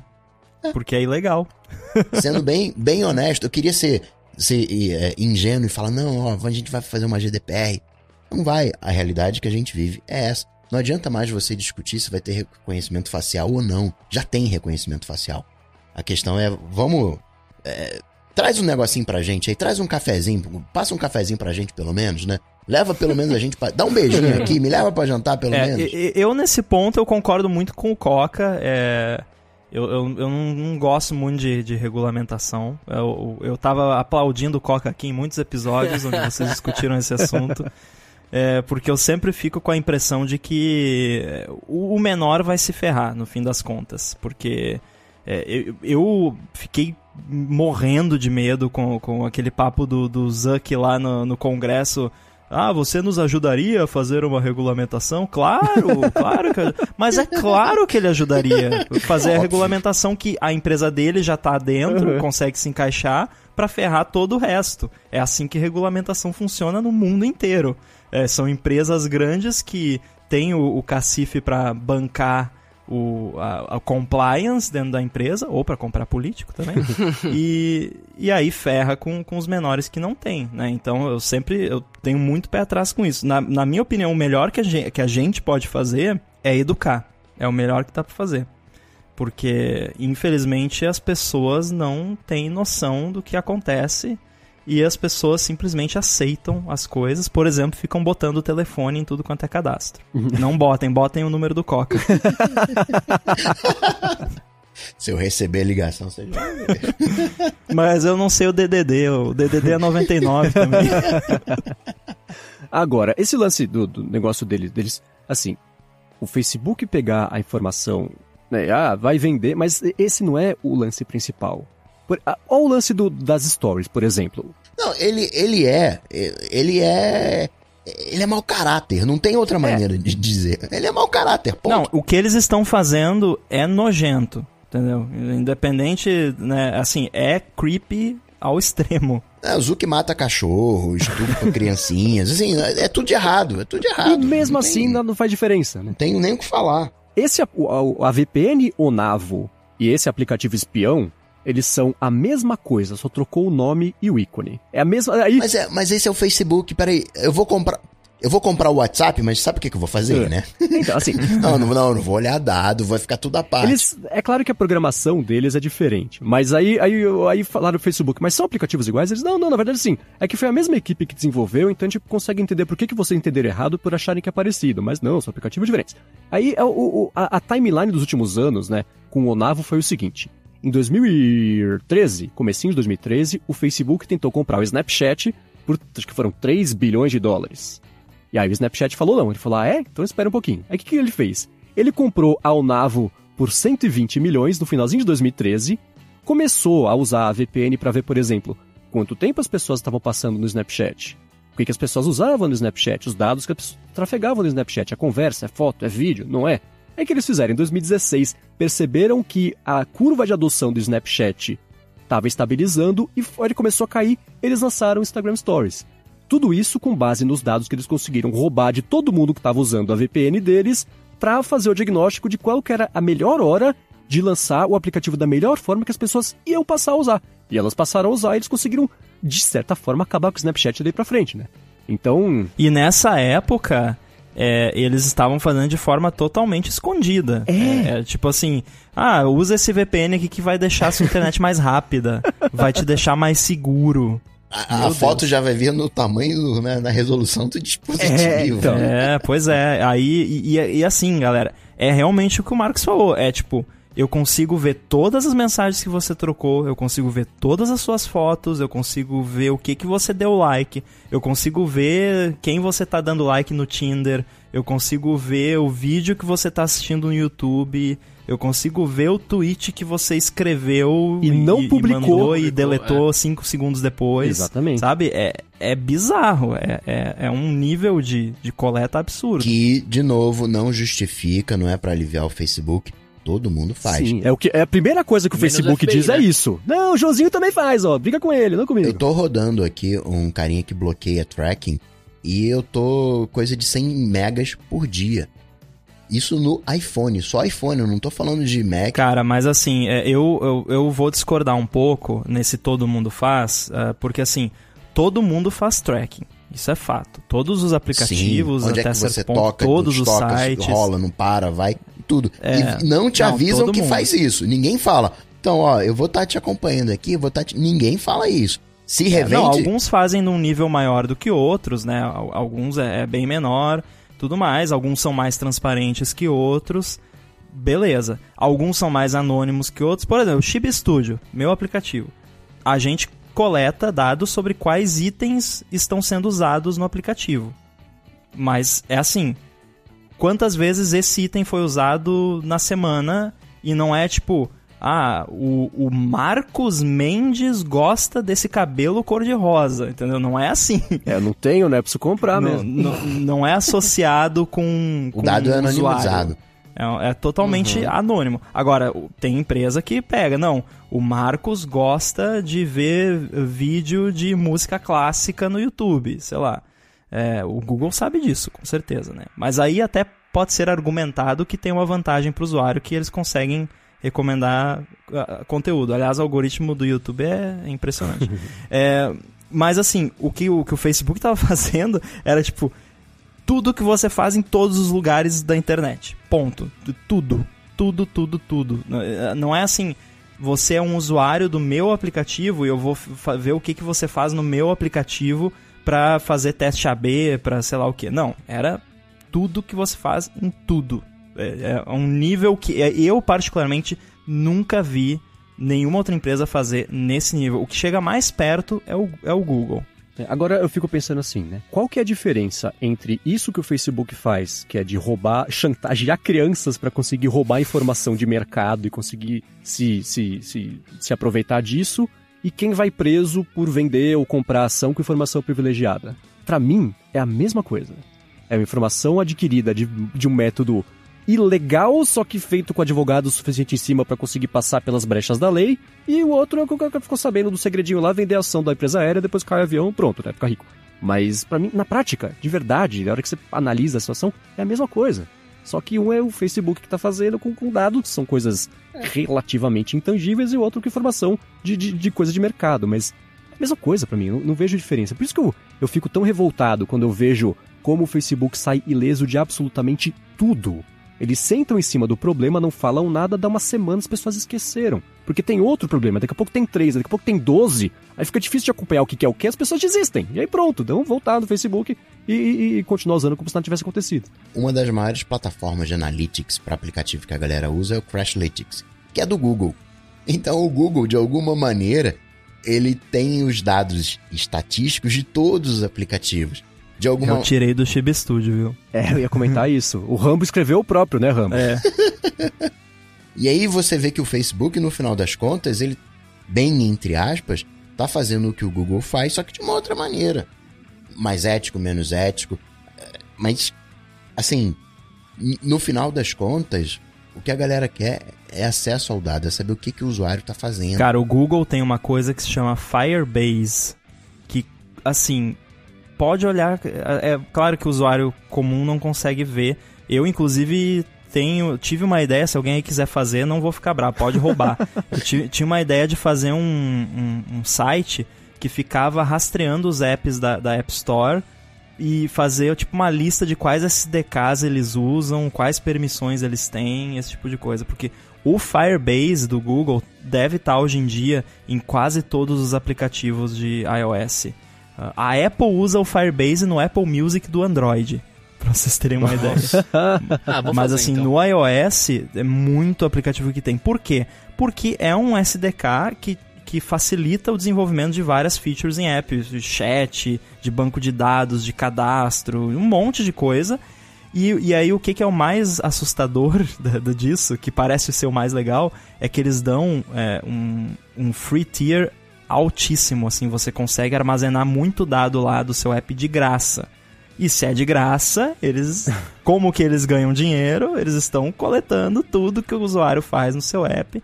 E, e tem muito desenvolvedor que não tem noção que quando ele coloca um SDK no app dele, o código do SDK, que muitas vezes ele nem tem acesso, porque às vezes até é um código fechado, o Firebase acho até que é aberto, acho que não, não é fechado. Mas às vezes é fechado o código, você não sabe o que ele está fazendo e ele tem exatamente as mesmas permissões do seu app. Se o seu app tem acesso à câmera, o SDK tem acesso à câmera. Se o seu app tem acesso à localização, o SDK tem acesso à localização. E assim vai. Então é muito complicado essa, essa infestação de, de coletores de dados que o pessoal coloca hoje em dia nos aplicativos. E para constar, antes de ser do Google, o Crashlytics era do Twitter. É. era independente, que foi a melhor época, que era quando era bom. Aí o Twitter comprou, aí virou Fabric.io, que eu chamava de Fabrício. e aí o, o, Google comprou o Fabric e agora, hoje em dia, tá tudo no Firebase. Mas assim, a gente falou, ah, o, o Facebook saiu ileso, né? Você falou, Marcos, mas assim, deu uma treta lá no, nos escritórios do, do Facebook. É, então, esse é o próximo assunto que eu queria puxar aqui, né? É, teve a, a, confusão toda e dentro do escritório do Facebook tá rolando a mesma briga que, que na verdade não tão igual, porque assim, lá virou, tem duas facções, tem a facção do pessoal falando, gente, a gente tá exagerando, né? Mas é claro que as pessoas odeiam a gente, a gente só pisa na bola o tempo inteiro. E tem a outra facção, né, Ramba? A facção do pessoal falando assim, não, estamos sendo perseguidos, é um absurdo que as pessoas, que empresas como a Apple, com seu monopólio, estejam aqui querendo esmagar o poder da comunicação e de juntar as pessoas. O Mark monopólio, é um esse gênio. monopólio querendo esmagar esse monopólio que é o Facebook. pois é? Que maldito. Então, existem funcionários que acreditam do fundo da alma podre deles que eles estão sendo perseguidos e não que eles estão fazendo errado, né? E aí tá rolando uma treta lá dentro também, né, Rambo?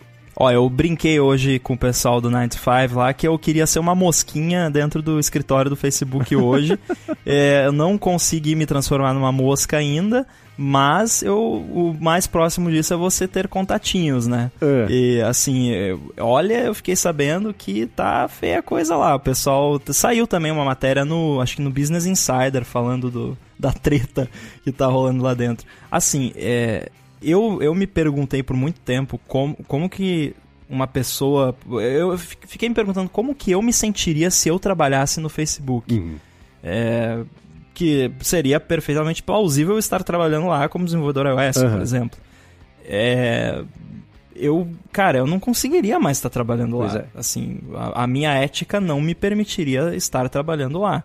É, e aí eu, eu entendi um pouco, porque assim, tem alguns funcionários do Facebook que simplesmente sofreram lavagem cerebral. É uma dissonância cognitiva de um nível assim que eu nunca vi. Que é, a Facebook está sendo perseguido pela empresa golpista, não sei o quê. Parece até fã de certos políticos aí.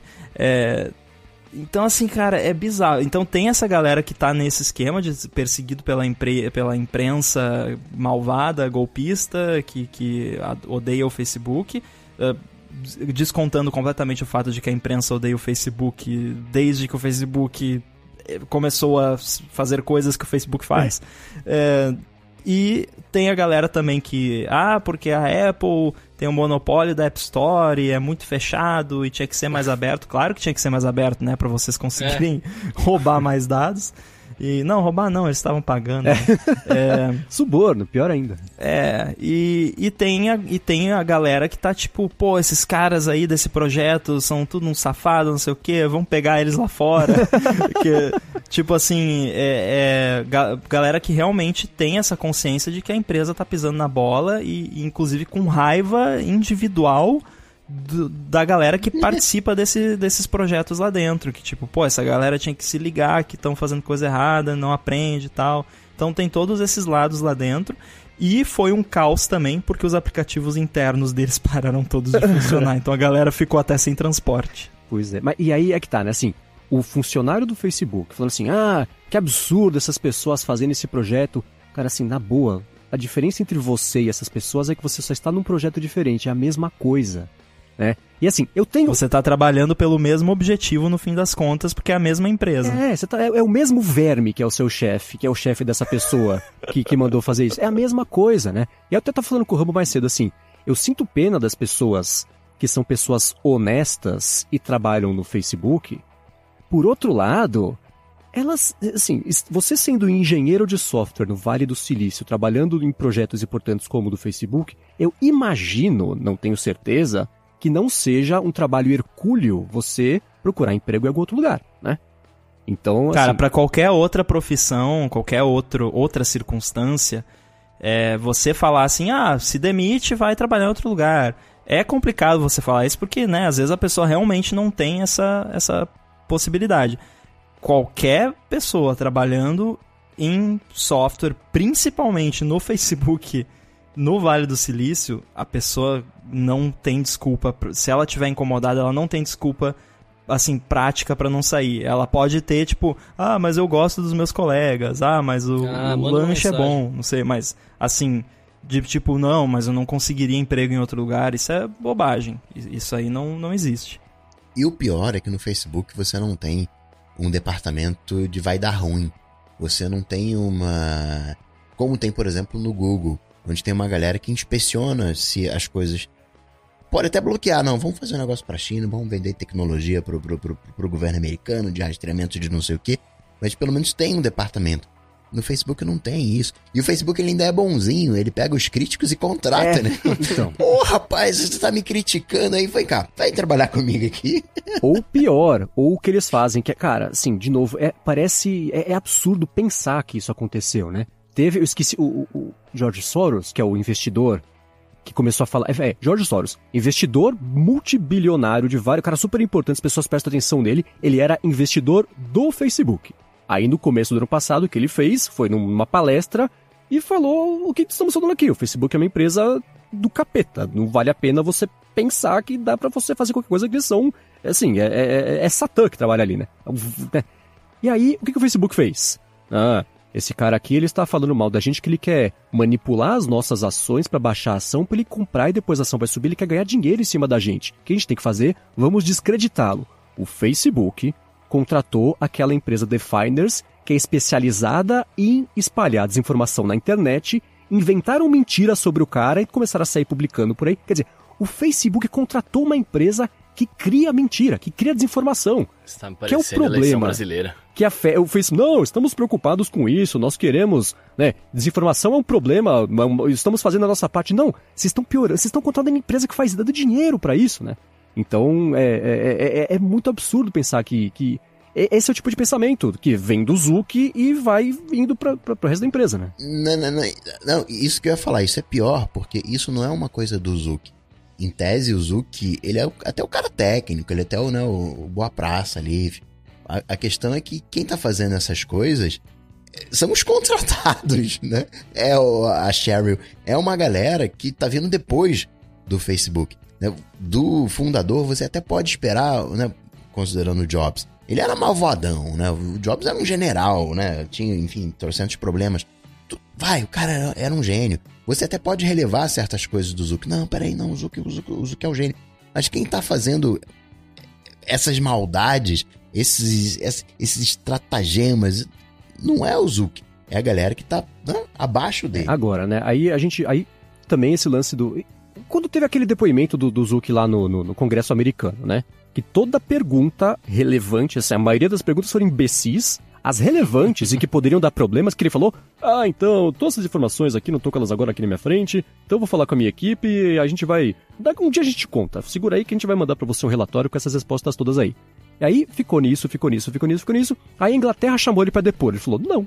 Então, é, é, o- o jeito do Facebook de lidar com essas situações, que, e, e- especialmente do Mark Zuckerberg, que é, a é o fundador, é a cara do Facebook, ele sabe que tá numa posição de conforto que, primeiro, ele controla todo o, o- o conselho administrativo da empresa. Primeiro, que os votos dele valem mais do que os outros, e ele tem amigos importantes tipo Mark, Andres, Mark Anderson, que é um Andreessen, na verdade, que é um dos principais investidores do Vale do Silício. É amiguinho, então ninguém vai votar contra o cara, porque aí, né, o Mark Andreessen pode depois não investir na sua empresa, então ele consegue segurar aí. Tirando esse pedaço, o Zuck tem o quê? 60% ou 50 e poucos por cento das ações do Facebook. Então, ele sozinho consegue decidir por sim ou por não em qualquer votação que existir, porque ele tem a maior parte dos votos. Então, ele tá cercado, nunca vão demitir o cara de lá, porque é ele que teria que se, se demitir. E obviamente ele não vai fazer isso. Então ele tá cercado de, de, de todos os jeitos ali pra conseguir ficar comandando a empresa, fazendo o que ele quiser na empresa, né? Mas, Mas também se tirar ele, o Facebook vai virar um Twitter. Vai ficar bom. vai, ter, vai ter um desempenho de Twitter. Pois é, então eu não fico assim. Eu imagino que o que vai acontecer é que nesse ano, em algum momento, a Sheryl Sandberg vai falar que está saindo para passar mais tempo com a família, para trabalhar numa ONG sobre liberdade de informação e respeito na internet, e no fim das contas vai ter sido ela que vai ser jogada embaixo ali do caminhão, como o, o, o bode expiatório falar, não, agora que ela saiu, temos aqui uma outra pessoa, e, e, aí agora, agora vai mudar, agora vai melhorar. Não vai, é a mesma coisa. A não ser que o Zuck ou saia do cargo de CEO ou saia da presidência da empresa, vai continuar sendo a mesma coisa, porque as pessoas é, é, que ele tem por perto são esses de lavagem cerebral que o Rambo estava falando agora, que acham de verdade né, que o Facebook está sendo é, é, perseguido, e o resto das pessoas que não tem nenhum poder de decisão ou de ação lá dentro, essas pessoas estão acordando para a situação e falando: gente, é, é, claro que as pessoas nos detestam, a gente só faz bobagem, né? Só que elas não conseguem fazer nada. É o mínimo que está trabalhando lá e tem que bater o cartão e fazer e obedecer e tá resolvido. Então, e, e tem outra coisa, né? As pessoas olham pro Zuki como se ele fosse. É tipo o Neymar né? Olha como se fosse uma criança. Não, ele é jovem, é, é imaturo, assim, ele não, não, teve vivência. Cara, na boa, o Zuki tem 30 e, sei lá, 5, 6 anos. Assim, ele não é criança mais, né? Já faz tempo que não é criança. E ele tá, é, é, é um cara multibilionário de uma das empresas mais ricas do mundo. Então, assim, né? Se você é imaturo, põe um adulto para cuidar do seu negócio, né? Põe um adulto no lugar de importância. Ou então admite que você é um adulto e, e faça as coisas direito. Não dá pra, né, toda vez que que, que a... Mas o Facebook não quer isso, ele quer, é, mas... ele quer fazer o que ele tá fazendo. Pois é, por isso que ele, ele tá fazendo isso, porque aí volta ao papo dele saber que não vai sofrer consequência nenhuma para nada do que eles fizerem, né? Ele vai, vem depor no Senado, ah, então, não sei, sei lá, um dia eu te falo aí, e fica por isso mesmo, né? Aquele bando de velho babão lá fazendo pergunta imbecil para ele, tava resolvido. Então, claro, né? É uma situação... Se eu caminhar daqui até lá, o meu, o, o meu iPhone sabe onde eu tô, não sei, é. o cara perguntando pro cara do Google, é, o cara do Google aquilo foi muito engraçado. O cara do Google, não sei, eu não faço iPhone. É, é, senhor, esse aparelho é feito por outra empresa. O dia que enquadrarem o Zuck, né? O dia que o Trump enquadrar o Zuck, o Zuck vira. Trump, você quer saber o que, que o Putin é, é, já era. Acabou. Fala pra mim, vou te liberar desse negócio. E pronto. Pois é. Não tem como enquadrar o que esse cara. Não tem. Eu, eu enxergo, uh, não o Zuckerberg uh, individualmente, mas o Facebook como uma entidade eu enxergo como aqueles vilões de, de das meninas superpoderosas, sabe? Que quer dominar o mundo. é que, tipo, nossa, é, é, é, é uma vontade de dominação, sabe? Que eu não consigo compreender. Porque, assim, se eu tivesse construído um produto como o Facebook eu estaria trabalhando para botar feature legal, para ficar mais bonito, para ficar mais usável, para ficar mais acessível, para mais gente usar porque é legal, para as pessoas se comunicarem, não sei o quê. Mas o Facebook só quer dominar o mundo, é. ele quer ter dados de todo mundo, ele quer, quer influenciar a eleição não sei aonde. Exato. Imagina sabe? se você conseguir escolher o, o, o presidente dos países, determinar as eleições. É muito poder. Não, cara, eu não quero isso. Por mim não existiria nem presidente, por favor. Eu nem voto por causa disso. eu, eu tô ouvindo vocês falarem aqui e eu tô quieto porque eu tô, eu tô igual o FBI, tá ligado? Eu tô, eu tô triste, mano. O FBI tá triste? Tá, eles não têm acesso a uma informação que, que os caras têm. É, eu não tô triste por isso, eu não queria ter essa informação de ninguém. Mas eu tô triste, cara, porque eu, eu fiquei. Eu, eu tô pensando. Eu não, não, não existe. Eu não vejo solução para isso, saca? Tipo. Porque a gente tá debatendo isso aqui, mas, de novo, a gente é uma parcela menor, né? O resto, a, maior parte das pessoas não sabe nem que isso tá acontecendo, tá ligado? E, e não, tem, e não tem pra onde ir, saca? Não assim, tem. tipo, não tem. Eu, eu, eu, tô triste mesmo, tá ligado? Tipo, não tem o que fazer, velho. Cara, a maioria das pessoas você fala qualquer coisa relacionada à privacidade e vem a resposta padrão. Eu não tenho nada é, é, é, mano, mas não é, não é isso. Então, mas esse é o problema, não é isso, tá ligado? Pois é. É, eu, pra mim, o, o, Facebook é um câncer inoperável no cérebro, assim. É impossível. é, é, impossível se livrar dele a essa altura, a esse momento. Não vai acabar o Facebook. Não vai, ele vai continuar lá e é, vai continuar apodrecendo e ele vai continuar existindo, as pessoas vão continuar usando. Então é, é, é, é, que nem o Bruno, é, triste pensar nisso, mas assim, se com tudo que já aconteceu não fez a menor diferença, eu não consigo ver o que vai fazer diferença fazer as pessoas acordarem para esse tipo de coisa. Ou, sei lá, o que, que se você falar sobre isso, você é um chato, né? Você não é a pessoa preocupada com o futuro da humanidade e, e, e, e emburrecimento de todo mundo em prol da diversão dos 5 minutos. Não, você é o pentelho que, que tá falando mal porque você é ranzinza. Pode ser também, mas nesse caso eu acredito que além disso eu também tô certo em me preocupar. Não, e você corre o risco de ser confundido com o cara do tinfoil hat, né?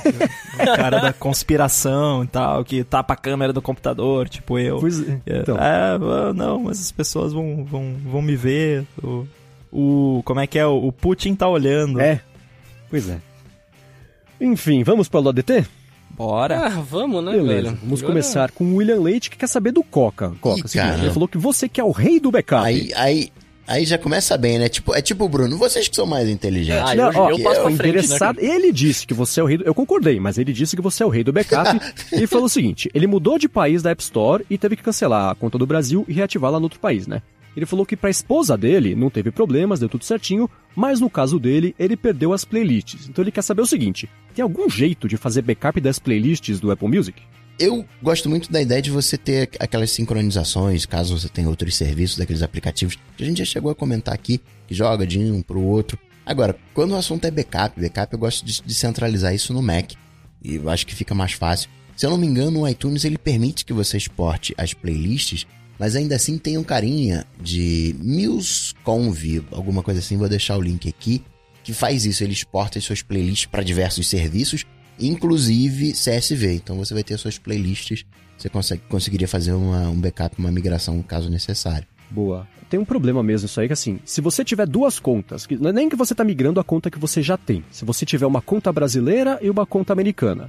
Você usa sua brasileira por padrão. Por exemplo, tem suas playlists todas lá, música sincronizada, tudo mais. A hora que você troca pra conta americana, você perde tudo. E aí, vamos supor que você volta pra brasileira. Você perdeu do mesmo jeito. Você tem que baixar tudo com a pauta feito um animal, porque ele não consegue puxar esse backup. Então, essa solução que o Coca deu pode ser uma. Como é que chama o aplicativo? MuseConv. Boa, tá aqui na descrição pra quem quiser dar uma espiada. Aproveita aí, Coca, que você já tá dando, dando as dicas, tudo. Caraca, hein? O- Não, já que você tá aí, né? O Marcelo Assis, ele quer saber se ele tem alguma maneira de salvar os anexos do Gmail automaticamente no Google Drive, de preferência em PDF. Ou de preferência PDFs que ele receber por e-mail, né? É, também. Acho que a gente já falou disso. É o Google Script, tem até já prontinho, salva. Google Script é tipo uma máquina que você não vai pagar nada por isso, vai ficar mo- monitorando o que você quiser, na verdade. Mas tem API para Gmail. Então você entra lá no Google Script, já tá prontinho, já tem exemplo na internet. E ele salva, se tiver anexo, já salva para você dentro do, do Google Drive. Falando em API, deixa eu fazer um follow-up em tempo real, old aqui. Pra falar que, assim, eu falei confuso. daquele negócio todo na semana passada, que eu fiquei batendo a cabeça na parede porque eu não conseguia fazer o homebridge funcionar com a Ah. TV, não sei o que lá. O Rambo mandou mensagem, eu configurei em 5 minutos. Falei, "Ah, Precisa dizer mais então nada. tá certo. É, mas aí eu fui configurar no Raspberry Pi. Ah, É, eu fiz em 5 minutos no Mac só pra testar. Que eu tava ajudando um, um amigo lá, que ele queria configurar num Mac Mini, aí eu fui ver aqui como é que era pra ajudar ele. Aí eu fui no Raspberry e demorou mais. Ah, mas porque. minutos. Sete minutos. não, é que não tinha nada instalado no, no Raspberry. Aí eu tive que instalar Node, tive que instalar NPM e tudo, e demora, porque o Raspberry não é muito rápido, né? Mas aí eu fui, eu conectei via, via terminal no, no iPad e fui rodando os comandos aos pouquinhos. eh, No, decorrer de um dia eu consegui fazer, mas não configurei ainda, não fiz o arquivinho de configuração, não, não finalizei ainda, mas já tá tudo instalado, é só configurar agora. muito bem. E o Rubens Padovese quer saber se a gente usa nos aplicativos de podcast download múltiplo, se a gente faz o download múltiplo ou se a gente prefere baixar um por um para o episódio chegar mais rápido no episódio. Bom, eu, eu, todo mundo já sabe, né? Eu uso Overcast e o jeito que eu deixo ligado lá é assim: qualquer episódio novo de qualquer podcast que eu assine que sair, você baixa. Então, como eu assino diversos podcasts, é raro é, é, ter saído um episódio exatamente na hora que eu quero escutar e não ter sido baixado ainda. Geralmente eu dou uma espiada nos. Eu não uso nem listas de, de, de prioridade, de temas, nada. Eu olho lá os podcasts que tem disponíveis no meu menu de podcasts disponíveis, falo, ah, putz, tô afim de ouvir essa aqui agora. Aí eu escuto, geralmente já tá baixado. Então, se ele é, é- é- se são downloads múltiplos ou, ou se é o download feito é, episódio por episódio, não faz tanta diferença porque não é uma coisa ativa, é mais passiva. Ele faz lá em segundo plano, aí eu quero ouvir um podcast, eu abro, aí eu começo a escutar. Sempre estão todos os que eu quero ouvir estão lá. É raríssimo é, é, é, ter saído um episódio a 3 segundos e justamente na hora que eu abri lá eu ter que baixar, né? Esperar um pouquinho para baixar. Pra mim é assim que funciona. Cara, mesma coisa aqui também. Eu, assim, eu. eu mas eu assino vários, muitos. mas não ouço todos, assim, tem alguns que eu escuto todos e devem todos estar se perguntando. Sim, o ADT é um dos quais eu escuto Ei. todos. Oba. É, mas eu deixo lá e ele vai baixando, eu deixo baixar quantos ele quiser. O Overcast meio que dá uma. Ele usa o sistema de download do iOS e o sistema de download do iOS é meio que inteligente, de acordo com a banda disponível, bateria e tudo mais, ele meio que dá uma gerenciada ali no, no download e, sei lá, dificilmente eu quero ouvir um episódio e ele não está baixado. E eu deixo ligado para baixar só pro Wi-Fi, não uso nem é, dados. É, eu também, uhum. só, só via Wi-Fi. O bacana do Overcast é que o episódio saiu, ele já aparece lá no, na listinha. É muito é rápido, é, é, mágica a sincronização dele. É. Agora, eu sou mais complicado. Vocês, vocês têm uma vida muito simples. Eu gosto de complicação. Dera. Eu tenho uma lista de diários, por exemplo, loop matinal. Eu escuto toda manhã. Então eu tenho uma lista de episódios diários e essa lista tá para baixar automaticamente, então de noite ele já baixa. Então eu não tenho essa preocupação. Eu tenho alguns outros episódios que não são diários, mas eu gosto também de ouvir assim que sai.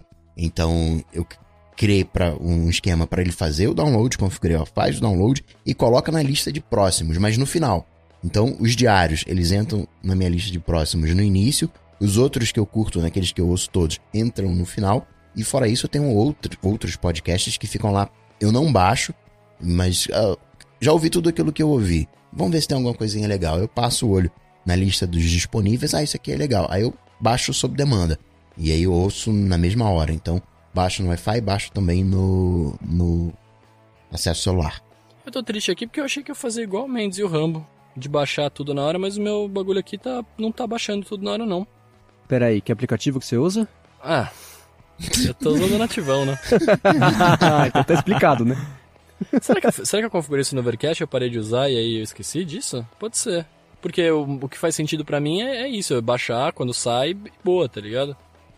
Pode ser que eu tenha feito isso quando eu, eu voltei pro nativo. Uma coisa que eu não entendo é playlist para podcast. Nunca usei. Nunca eu usei. Eu o que eu faço no Overcast às vezes quando eu sei que eu vou ter tempo de ouvir mais de um episódio, eu boto a rodar o que eu quero escutar e aí eu vou no que eu quero ouvir depois e vou play next. É, é eu faço a mesma é. coisa. É o máximo que eu faço. Eu, eu... Exato. Eu uso o esquema de playlist, por exemplo, o português. Eu consigo. Agora eu tô ouvindo tudo em 3x porque é o máximo. Nossa. Mas tinha uma época em que eu ouvia português em 3x e inglês em 2,5. Aí eu tinha um playlist de. Na verdade, não era nem inglês e português, era muito mais playlist 3x e play, playlist 2x e meio. Cara, eu, eu, eu faço algumas revelações às vezes que eu acho até que eu decepciono as pessoas. Porque as pessoas têm uma visão meio. meio o Rambo é o cara desenvolvedor, não sei o que e tal. Aí o pessoal vem, ah, e aí, você usa teclado mecânico? Não. ah, você usa dois monitores? Não, só uso notebook mesmo. Ah, você usa Magic Mouse? Não, só uso o trackpad mesmo. Ah, você gosta do teclado do MacBook 2017? Gosto. Ah, vou... aí agora vou, vou fazer mais uma revelação aqui. Eu não ouço podcast em, em mais que um X. Tá a única coisa que eu faço e é por isso que eu gosto muito do Overcast. Eu uso o Smart Speed, porque aí ele pelo menos reduz os silêncios. Uhum. Mas eu não ouço em mais de um X, não. Tá vendo, Ramba? Por isso que eu gosto de você, cara. Você é o rambão da massa, velho. Você, você é gente que nem a gente, cara. É isso, cara. Obrigado. O Bruno tá querendo emplacar títulos aqui, eu tô percebendo. Por tá, o, o Bruno tá que tá. Foi mal, eu tô cansado, cara. Ué, imagina se não tivesse. Agora, ó, seguindo aqui com o hashtag AulaDT, o Rogério Buzelli fez um follow-up da pergunta dele, né? Semana passada ele perguntou se valia a pena trocar de iPhone ou não, né? Aquela coisa toda, a gente comentou sobre isso. E ele esclareceu, falou assim que ele não tem a necessidade, mas tem a oportunidade de trocar sem investir nada ali o iPhone 8 Plus dele pelo modelo mais novo. Ele perguntou assim: vou sentir diferença? E ele falou assim, né? Para uma futura troca, será que o 10R não vai ser mais fácil de vender do que o 8 Plus? Porque o 10R, se ele precisa dar troco, não compensa e tal. Então, assim, né? Quanto mais novo for o seu celular, eu imagino que mais fácil seja de, de vendê-lo. Porque as pessoas que estão afim de comprar um usado querem comprar um usado recente, não um usado mais velho, né? dependendo do quanto elas querem gastar.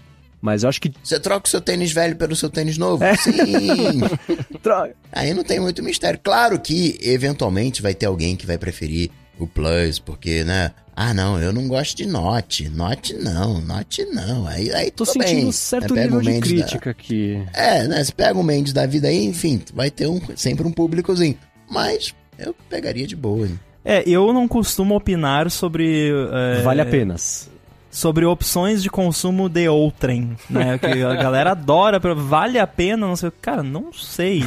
É, É, resposta Mas padrão, assim, né? pô, trocar um telefone pra um modelo de um ano seguinte sem precisar gastar dinheiro, é, para mim me parece que é, é, tipo, óbvio, né? Uhum. Pergunta retórica. vale a pena sim. É. Até porque o XR ele teria o tamanho do 8 Plus, né? Sim, Então, é sim. grandão. É, é, é muito bom o 10R, cara. Eu gostei dele. Eu mexi na, na App Store, achei muito Eu maneiro. Eu, gostei também, mexi aqui no, em São Paulo, achei bem legal, cara. falei App Você Store. fa- eu Então, acho. eu ia perguntar, eu falei, "Eh, que aplicativo É. que você baixou pra conseguir mexer no iPhone 10? Aí eu falei, ah, deixa eu, pra lá. Eu tô com, tô com sono. É, foi na, na Apple Store mesmo. O Sam quer saber quantos gigas que a gente tem na nuvem. Ele tem 25 gigas de dados no OneDrive, de 50 que tem no plano, e quer saber da gente que deve ter muito mais. Especialmente o Coca, que é acumulador, ele escreveu aqui. O Coca não quis ler, tá? Não, eu sou acumulador B2, aí você vai comprando espaço a roda, você vai comprando, vai comprando, vai comprando, vai comprando. É muito barato hoje em dia, né, o espaço. Tava no sinal, outro dia ali, o cara tava vendendo um pedacinho de céu ali. Acho que isso era outra coisa. É. É, eu tenho. Bom, o Coca falou do B2, né? Então, em teo, eu tenho, em teoria, o Coca também, espaço ilimitado. Só que a gente não tem dinheiro ilimitado, né? Então, assim, o, o B2, né, do, do Backblaze, é ilimitado. Você vai botando lá e você paga o quanto você usa. Agora, de assinaturas, eu tenho acho que o, o Dropbox de 1TB, o, o iCloud de 2 e. é, acho que o Google Drive eu tenho só o, o basicão deles lá, que eu nem uso pra nada. E é isso. De assinatura, eu só tenho um iCloud com 200. A única coisa que eu tenho, o resto é tudo, né, entre aspas, serviços profissionais. É, eu provavelmente tenho o da Microsoft, tem o Google Drive também, não faço ideia, porque eu não uso, mas deve ter uns giguinhas lá. O que eu pago também é 200 GB do iCloud Drive, que é basicamente para deixar sincronizado tudo de, de, Dos de dispositivos. né? dispositivos e de, de foto e tudo mais. E eu tenho 20 GB no Dropbox, mas é, eu não assino, é de graça porque comecei a usar o Dropbox desde os primórdios até hoje em dia. Então, desde o começo eu mandava ali, ah, baixa agora o Dropbox, né? Dos primórdios ali do, do, do serviço. Então, muita gente se inscreveu com o meu e-mail de referral, eu fui ganhando de pouquinho em pouquinho, eu cheguei a 20 GB, que era o limite. E, e para mim é o suficiente, porque como eu falei, né? Eu uso o Dropbox como o meu grande pendrive de projetos nos quais eu tô trabalhando agora. Então, os freelas de publicidade que eu faço, eu deixo sempre tá, tá localmente no meu computador, mas também tá sincronizado na nuvem, porque aí, sei lá, vai que eu não preciso, tô no, no- no- com o computador, tava no de casa, aí eu precisei sair pra conseguir acessar um negócio, lá eu consigo baixar rapidinho, então tá na nuvem lá, tá resolvido. Mas é isso. Eu tava nesse mesmo esquema de ser ah, early adopter do Dropbox também. Acabei de olhar aqui. Eu tinha, quando eu comprei o, o 1TB, eu tinha 37 gigas. Olha. é, que é, era desse esquema de referral, porque por padrão eles davam 5 GB. É. né? Dois, que né? dois? Era dois. Dois. É. Não, era minúsculo, aí você ia convidando a galera e tal, e ia ganhando. Eu cheguei a 37. É bons tempos isso Tinha aí, né? promoções que você, se você fizesse, habilitasse não sei o que, você ganhava extra. É verdade, seu, seu Tinha backup uma de do- foto, você ganhava 500 mega, É. ligue não sei o que lá, por que será, um né? É, né? Tinha uma do, do Galaxy Note com a Samsung, velho, que eu tinha, que você por um ano tinha 50 GB de graça no Dropbox. Cara, isso é mal furada. É, então. Você dá espaço de armazenamento com prazo. pois é. Porque, é, Exatamente. tipo, ah, eu tenho. Tá, beleza, gastei 40 GB. Opa, acabou o seu ano grátis. Tá, e agora? Eu vou te Pois é. mandar pra Marte com dois cilindros de oxigênio de graça. o resto você paga. Pois é. Eu, eu, eu, eu faço bem parecido com o Mendes, eu tenho dois. Eu tenho 200 GB no iCloud e tenho. Só que aí em vez de usar o Dropbox, eu uso o Google Drive. Eu tenho 100 GB no Google Drive só. Não tem mais muita coisa na nuvem, não. Agora, aliás, Coca, Hum. eu tô falando aqui, né? Essa é pra você, mas é o pessoal que tá perguntando pra você. Então, o Rodrigo Serafim mandou no Twitter com a hashtag AulaDT a seguinte frase: Pro Coca, dois pontos. Caramba, isso é responsa. É, ele tá tentando instalar o Windows 10 via USB Drive lá no Bootcamp do iMac, Mas quando ele você escolher a partição, aparece a mensagem que é a seguinte: o Windows não pode ser instalado nesse disco e o disco selecionado não é do estilo da partição GPT. Ele falou que não consegue resolver e agora eu pergunto para você e ele pergunta para você. E aí? G GPT é um formato. Deu ruim, deu ruim na hora de fazer o bootcamp. Vai lá no utilitário de disco, seleciona essa partição, você vai identificar com essa partição, apaga, formata como é, exFAT, FAT estendido, não sei qual o nome que vai dar. Aí você vai, vai lá no Windows e instala. O Windows vai reclamar e fala, pô, isso aqui é um exFAT, eu não consigo exFAT, eu só consigo NTFS. Vou formatar em NTFS. Ele formata e vai de boa. É só apagar e recriar de novo que deu um ruimzinho no, na hora do bootcamp.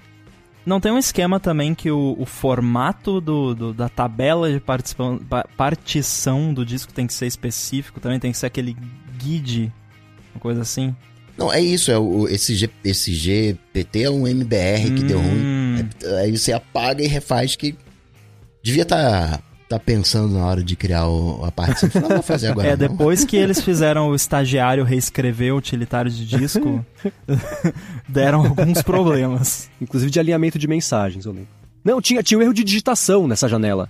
É, não era alinhamento, era um erro de digitação. Tinha uma palavra com letra invertida. Eu lembro, era isso. É. Bom, seguindo aqui com a hashtag AloDT, o Lohan Vieira falou o seguinte: vocês conhecem algum produto inteligente que dê para colocar na tomada e aí conectar o que você quer conectar nesse produto? Porque aí, por exemplo, vai ligar o ar-condicionado na tomada, com esse produto você consegue saber quanto de energia está puxando o ar-condicionado? Eu já vi esses produtos, inclusive já vi USB para medir o, o consumo de USB mas não tem registro de nome. Cara, tem um. Agora, me perdoem, porque eu ouvi falar em algum podcast há muito tempo atrás, muito mesmo, assim, tipo, mais de 5 anos atrás. O nome dele era. Ou era Megawatt ou era Gigawatt. Era um desses dois. Mas é, tem um produto desse sim. É, putz, eu esqueci completamente o nome exato. Mas existem produtos sim e deve encontrar no Mercado Livre, eBay, esses sites aí. Agora, falando nesses sites aí, fechando aqui o hashtag AulaDT de hoje, o Ismael Cunha perguntou: para compras internacionais, é melhor usar a GearBest ou o AliExpress? Ele perguntou pra gente qual outro também que a gente já usou e que, que vale a pena. O melhor é você pegar um avião. e o segundo melhor é você comprar naquele que usa e-packet, que é o tipo R lá de registro, que aí não passa nos 15 reais do correio. Vai ter link na descrição, porque eu não sei nem do que você tá falando. Se você me ajudar, eu posso colocar. ah, então tá. É porque eu não, eu não sei o, o qual é o, o, esquema, mas tem um, um tipo que é o e-packet, que o, o código de começa com R ou com L, alguma coisa assim, e por algum motivo o correio não cobra os 15 reais. Então esse é o. Não, porque às vezes você vai comprar, você vai comprar um Gearbest, AliExpress, vai pagar, vai, você não vai comprar um celular, né, que você vai pagar o mesmo preço daqui. Vai comprar um negocinho ali de 10 reais. Aí no negocinho de 10 reais você ainda tem que pagar com frete grátis. Paga outros 15, muitas das vezes acaba que não compensa. Então tem. Descobre um e-packet. Eu tô longe do, do Gearbest AliExpress recentemente, depois desses 15 reais. Descobre quem usa esse e-packet. E, e esses sites, esse Gearbest, AliExpress, assim, é, é, o mesmo vendedor, vai sair do mesmo, do mesmo galpão, né? Acho que é tudo meio parecido no fim das contas, né?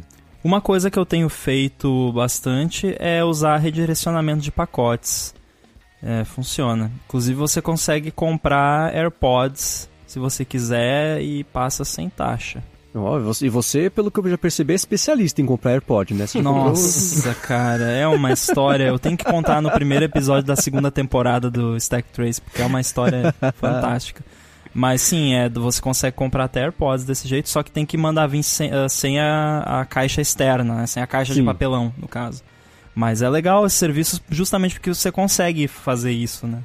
É, eu comprei uma vez, é, eu comprei uma caneca da Next, aquela empresa lá que o Steve Jobs abriu depois que ele foi expulso da Apple, que é, assim, era, foi do primeiro pacote de coisas promocionais que a Next fez quando foi lançar a marca. E tinha uma caneca que não estava quebrada ainda, que devia estar tá super velha no galpão lá. Aí eu tinha no eBay eu comprei. Aí eu usei um desses serviços para direcionar para cá. E aí chegou no serviço, né? Eles falaram, pode jogar a caixa fora? Eu falei, é, claro que pode. Depois eu falei, meu, a caixa tava com toda. tava embalada desde 1986. E tava bonitinha, escrito assim, caneca 12 de 68, sabe? Eu joguei Escrita à mão pelo Steve Jobs. É, pois é, pode ter sido, eu nunca fora. saberei. E aí eu, mandei, eu falei pra jogar a caixa fora, mas mesmo assim, quando chegou aqui, foi taxada a maldita caneca. Eu paguei uma bala na taxa, na caneca, no frete. Foi a caneca mais cara que qualquer um já comprou aqui somado. Cara, eu conheço história de gente que foi taxado sticker. Um Nossa. adesivo foi taxado. Não tem jeito, é, é, é na, é na- na base da sorte, né? É. Tô vendo aqui, o e-packet começa com a letra L, né? O frete começa com a letra L, que por hora né, não tá entrando nos 15 reais dos Mas correios. como é que eu consigo descobrir que site que manda com que letra pra onde? Eu não tô entendendo nada desse assunto. Deixa eu mandar. re- pergunta com hashtag AulaDT. Coca, explica melhor que eu não entendi, por favor. É o tipo de frete. Quando você tem o, o- Você não tem o SEDEX, antigamente você tinha o ISEDEX, você tem o PAC e tudo mais. Aham. Tem um tipo de frete que é o, o, o- o e-packet, que é um acordo entre China e, e os Estados Unidos para essa questão de e-commerce. E aí o, o, o início do código é com a letra L. E sabe-se lá por que cargas d'água não tá passando pelo sistema dos correios. Entendi. Então você tem que procurar pelo site que ofereça e-packet como método de, de, de frete, é isso? E gratuito. Tá. O que, que a Amazon faz com os livros? Que eu compro livro às vezes da, da Amazon e livro gringo que não, não tem estoque no Brasil Ah. e chega super rápido. É, não sei assim. E não é pelo correio. Ah, É eles mandam- alguma maracutaia que eles fazem. Sei lá. É, e livro não é taxado, Não é né? taxado, Mas, assim, exatamente. vem muito rápido. Cara, uma vez eu fiz um pedido na Amazon de. Era.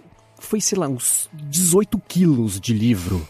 e chegou que era, eu comprei aquele gigante do Michelangelo. Comprei um monte de livro que não tinha aqui. E aí também, a hora que chegou aqui. Eu lembro que ele foi. A hora que chegou aqui, uma caixa gigantesca e pesada, né? Receita, e abriu, viu que só tinha livro, ficou triste, né? Mandou entregar na minha casa. Veio tipo num saco de batata, assim. Eles abriram a caixa e a caixa ficou toda esbudegada depois. Eles colocaram num saco, de- tipo, parecia saco de farinha, sei lá, tudo grampeado, assim. Aí chegou na minha casa, tipo, tá essa porcaria aqui não deu dinheiro pra gente, leva esse negócio embora. Nossa. E, e a- a- o livro borrado das que ia lágrimas do, do fiscal, né? Pois é, muito bem. Se você quiser encontrar os links do que a gente comentou aqui ao longo do episódio, entra no área de transferência, transferência.com.br barra 111, que vai estar tudo por lá, ou dá mais piada aqui nas notas do episódio. Quero agradecer primeiro, claro, ao Rambo, nosso convidado de honra aqui, que veio explicar pra gente o que aconteceu com o Facebook, com a parte do desenvolvimento, sei lá, lá, lá. Se você não entendeu, é só voltar que ele explicou agora um pouquinho no episódio. Rambo, obrigado por ter participado aqui. Valeu, valeu. Espero estar aqui muito em breve novamente e vamos ficar de olho para o iOS 13, hein? Ó, só elevando a expectativa. Ó o menino aí, ó. E Rambo, pra te achar, pra ver as coisas que você lança, o que você escreve, qual é? Entra lá no meu Twitter, tá tudo lá, twitter.com barra underline insides. Boa. Ou procura Guilherme Rambo no Google também, que serve. É legal falar isso, né? Se vira aí, é a escola da Siri de dar resposta. vamos testar, não. Quando o cara fala assim, vamos testar aqui. Guilherme Rambo. Vai cair na página dos mais procurados da Apple. Deve ser o Twitter o primeiro resultado. Twitter o primeiro resultado. Achei que era o meu fotolog.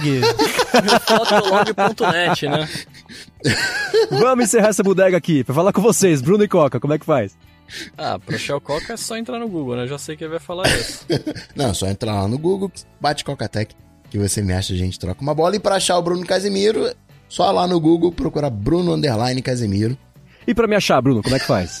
Ah, você vai no Twitter que você tá sempre por lá, né? Exatamente. Além de você apresentar loop matinal todos os dias, etc. Exatamente. Aquela coisa toda. Muito bem, galera. Tudo dito e posto. A gente. Ah, antes disso, claro, importantíssimo. Mais? Muito obrigado. Claro, vamos agradecer Eduardo Garcia por Ah. editar, né? Fazer esse episódio ficar escutável pra todo mundo que não acompanha ao vivo e ver os tropeços que a gente dá aqui enquanto grava. E também, claro, aos nossos queridos adetêncios que estão no apoia.se barra área de transferência e nos apoiam, ajudam a fazer o podcast continuar para a gente consiga lançar o episódio duocentésimo daqui a, a alguns meses. É isso aí, galera. Tudo dito e posto, a gente volta na semana que vem.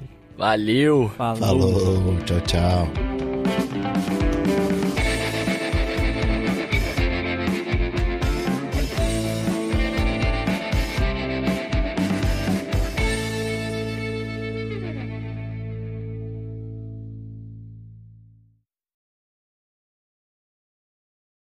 Esse é o centésimo décimo primeiro. Sabe o que eu fiz aquele dia que, a gente, que, eu, que eu estranhei e tal? Ah. eu, eu tenho uma, uma, uma, uma nota aqui de pronúncias, né? Que às vezes eu tenho que falar alguma coisa que eu não sei, então eu já, quando eu, quando eu já não sei, eu já anoto lá como é que é a, a fonética. Ah. Eu E peguei. é no Notability? Não, tô no nativo, né, cara? Voltei. Opa! Voltei pro nativo. Você viu que a Apple promoveu, né, o Notability Vi, na- nos vi, vídeos de vi. iPad. Notability é um bom aplicativo, cara, mas é, quem é nativo é sempre nativo, Uma né? vez nativo. Uma vez nativo, always. Não, mas sabe por que que eu voltei pro, pro nativo? Porque ele dem- o, o Notability demora pra, muito pra sincronizar uma nota de um coisa pro outro. Era meu problema com o Drafts. É, e aí, tipo, eu não eu, eu tinha feito tudo bonitinho no iPad e mal abria no, no iPhone. Aí um dia eu precisei abrir pra pegar o negócio rápido e não, e não sincava. Eu falei, velho, eu não tô acreditando que isso aconteceu. E tem muita gente que não usa os nativos por causa disso, porque antigamente isso acontecia Aham, muito nos apps da Apple. é, antigamente Mas era hoje em dia, cara, é impressionante a velocidade. Até o, o, o- a área de transferência universal ali, cara, eu dou Ctrl C no iPhone e imediatamente no, no Mac já tá lá. Ctrl Nossa, C, isso né? é muito bom, cara. Isso é Sim. muito bom. Antigamente tinha aqueles aplicativinhos que você tinha que ter, o... Push Bullet. É. Não, tipo, assim, pra mim a área de transferência universal nem, não é perfeita, dá, um, dá uns glitches às vezes, mas mesmo com os glitches é extremamente útil. De uns dois anos pra cá, passou a funcionar razoavelmente bem. O airdrop pra mim é flawless. Pra mim também, Tem um monte de gente reclamam que horrores. reclama, É. pra mim nunca tive problema com o airdrop. Eu também É não, e eu uso direto. Direto, nossa. Direto, se, eu- se não tivesse o airdrop, eu morria, cara. Eu não conseguia fazer nada. Eu só fico chateado com o AirDrop que ele não funciona quando o iPhone tá em modo silencioso. É? Isso me irrita pra caramba também. E é basicamente o meu modo padrão de operação, né? Então, Inclusive, eu tive problema com. O único problema que eu tive com o airdrop foi esse. Como assim? Pode testar aí, bota o seu iPhone em, não- em modo não perturbe, ele não Ah, vai não, aparecer não, no outro não device. perturbe. Não perturbe. Achei que era o silencioso de não tocar. Eu falei, mano, eu Ah, vivo não, não, assim. não. Eu também, Não é. perturbe. não. Mas é muito besta isso. É. Não tão besta quanto, quanto ser no modo silencioso, né? Agora não perturba até fez sentido. Não é?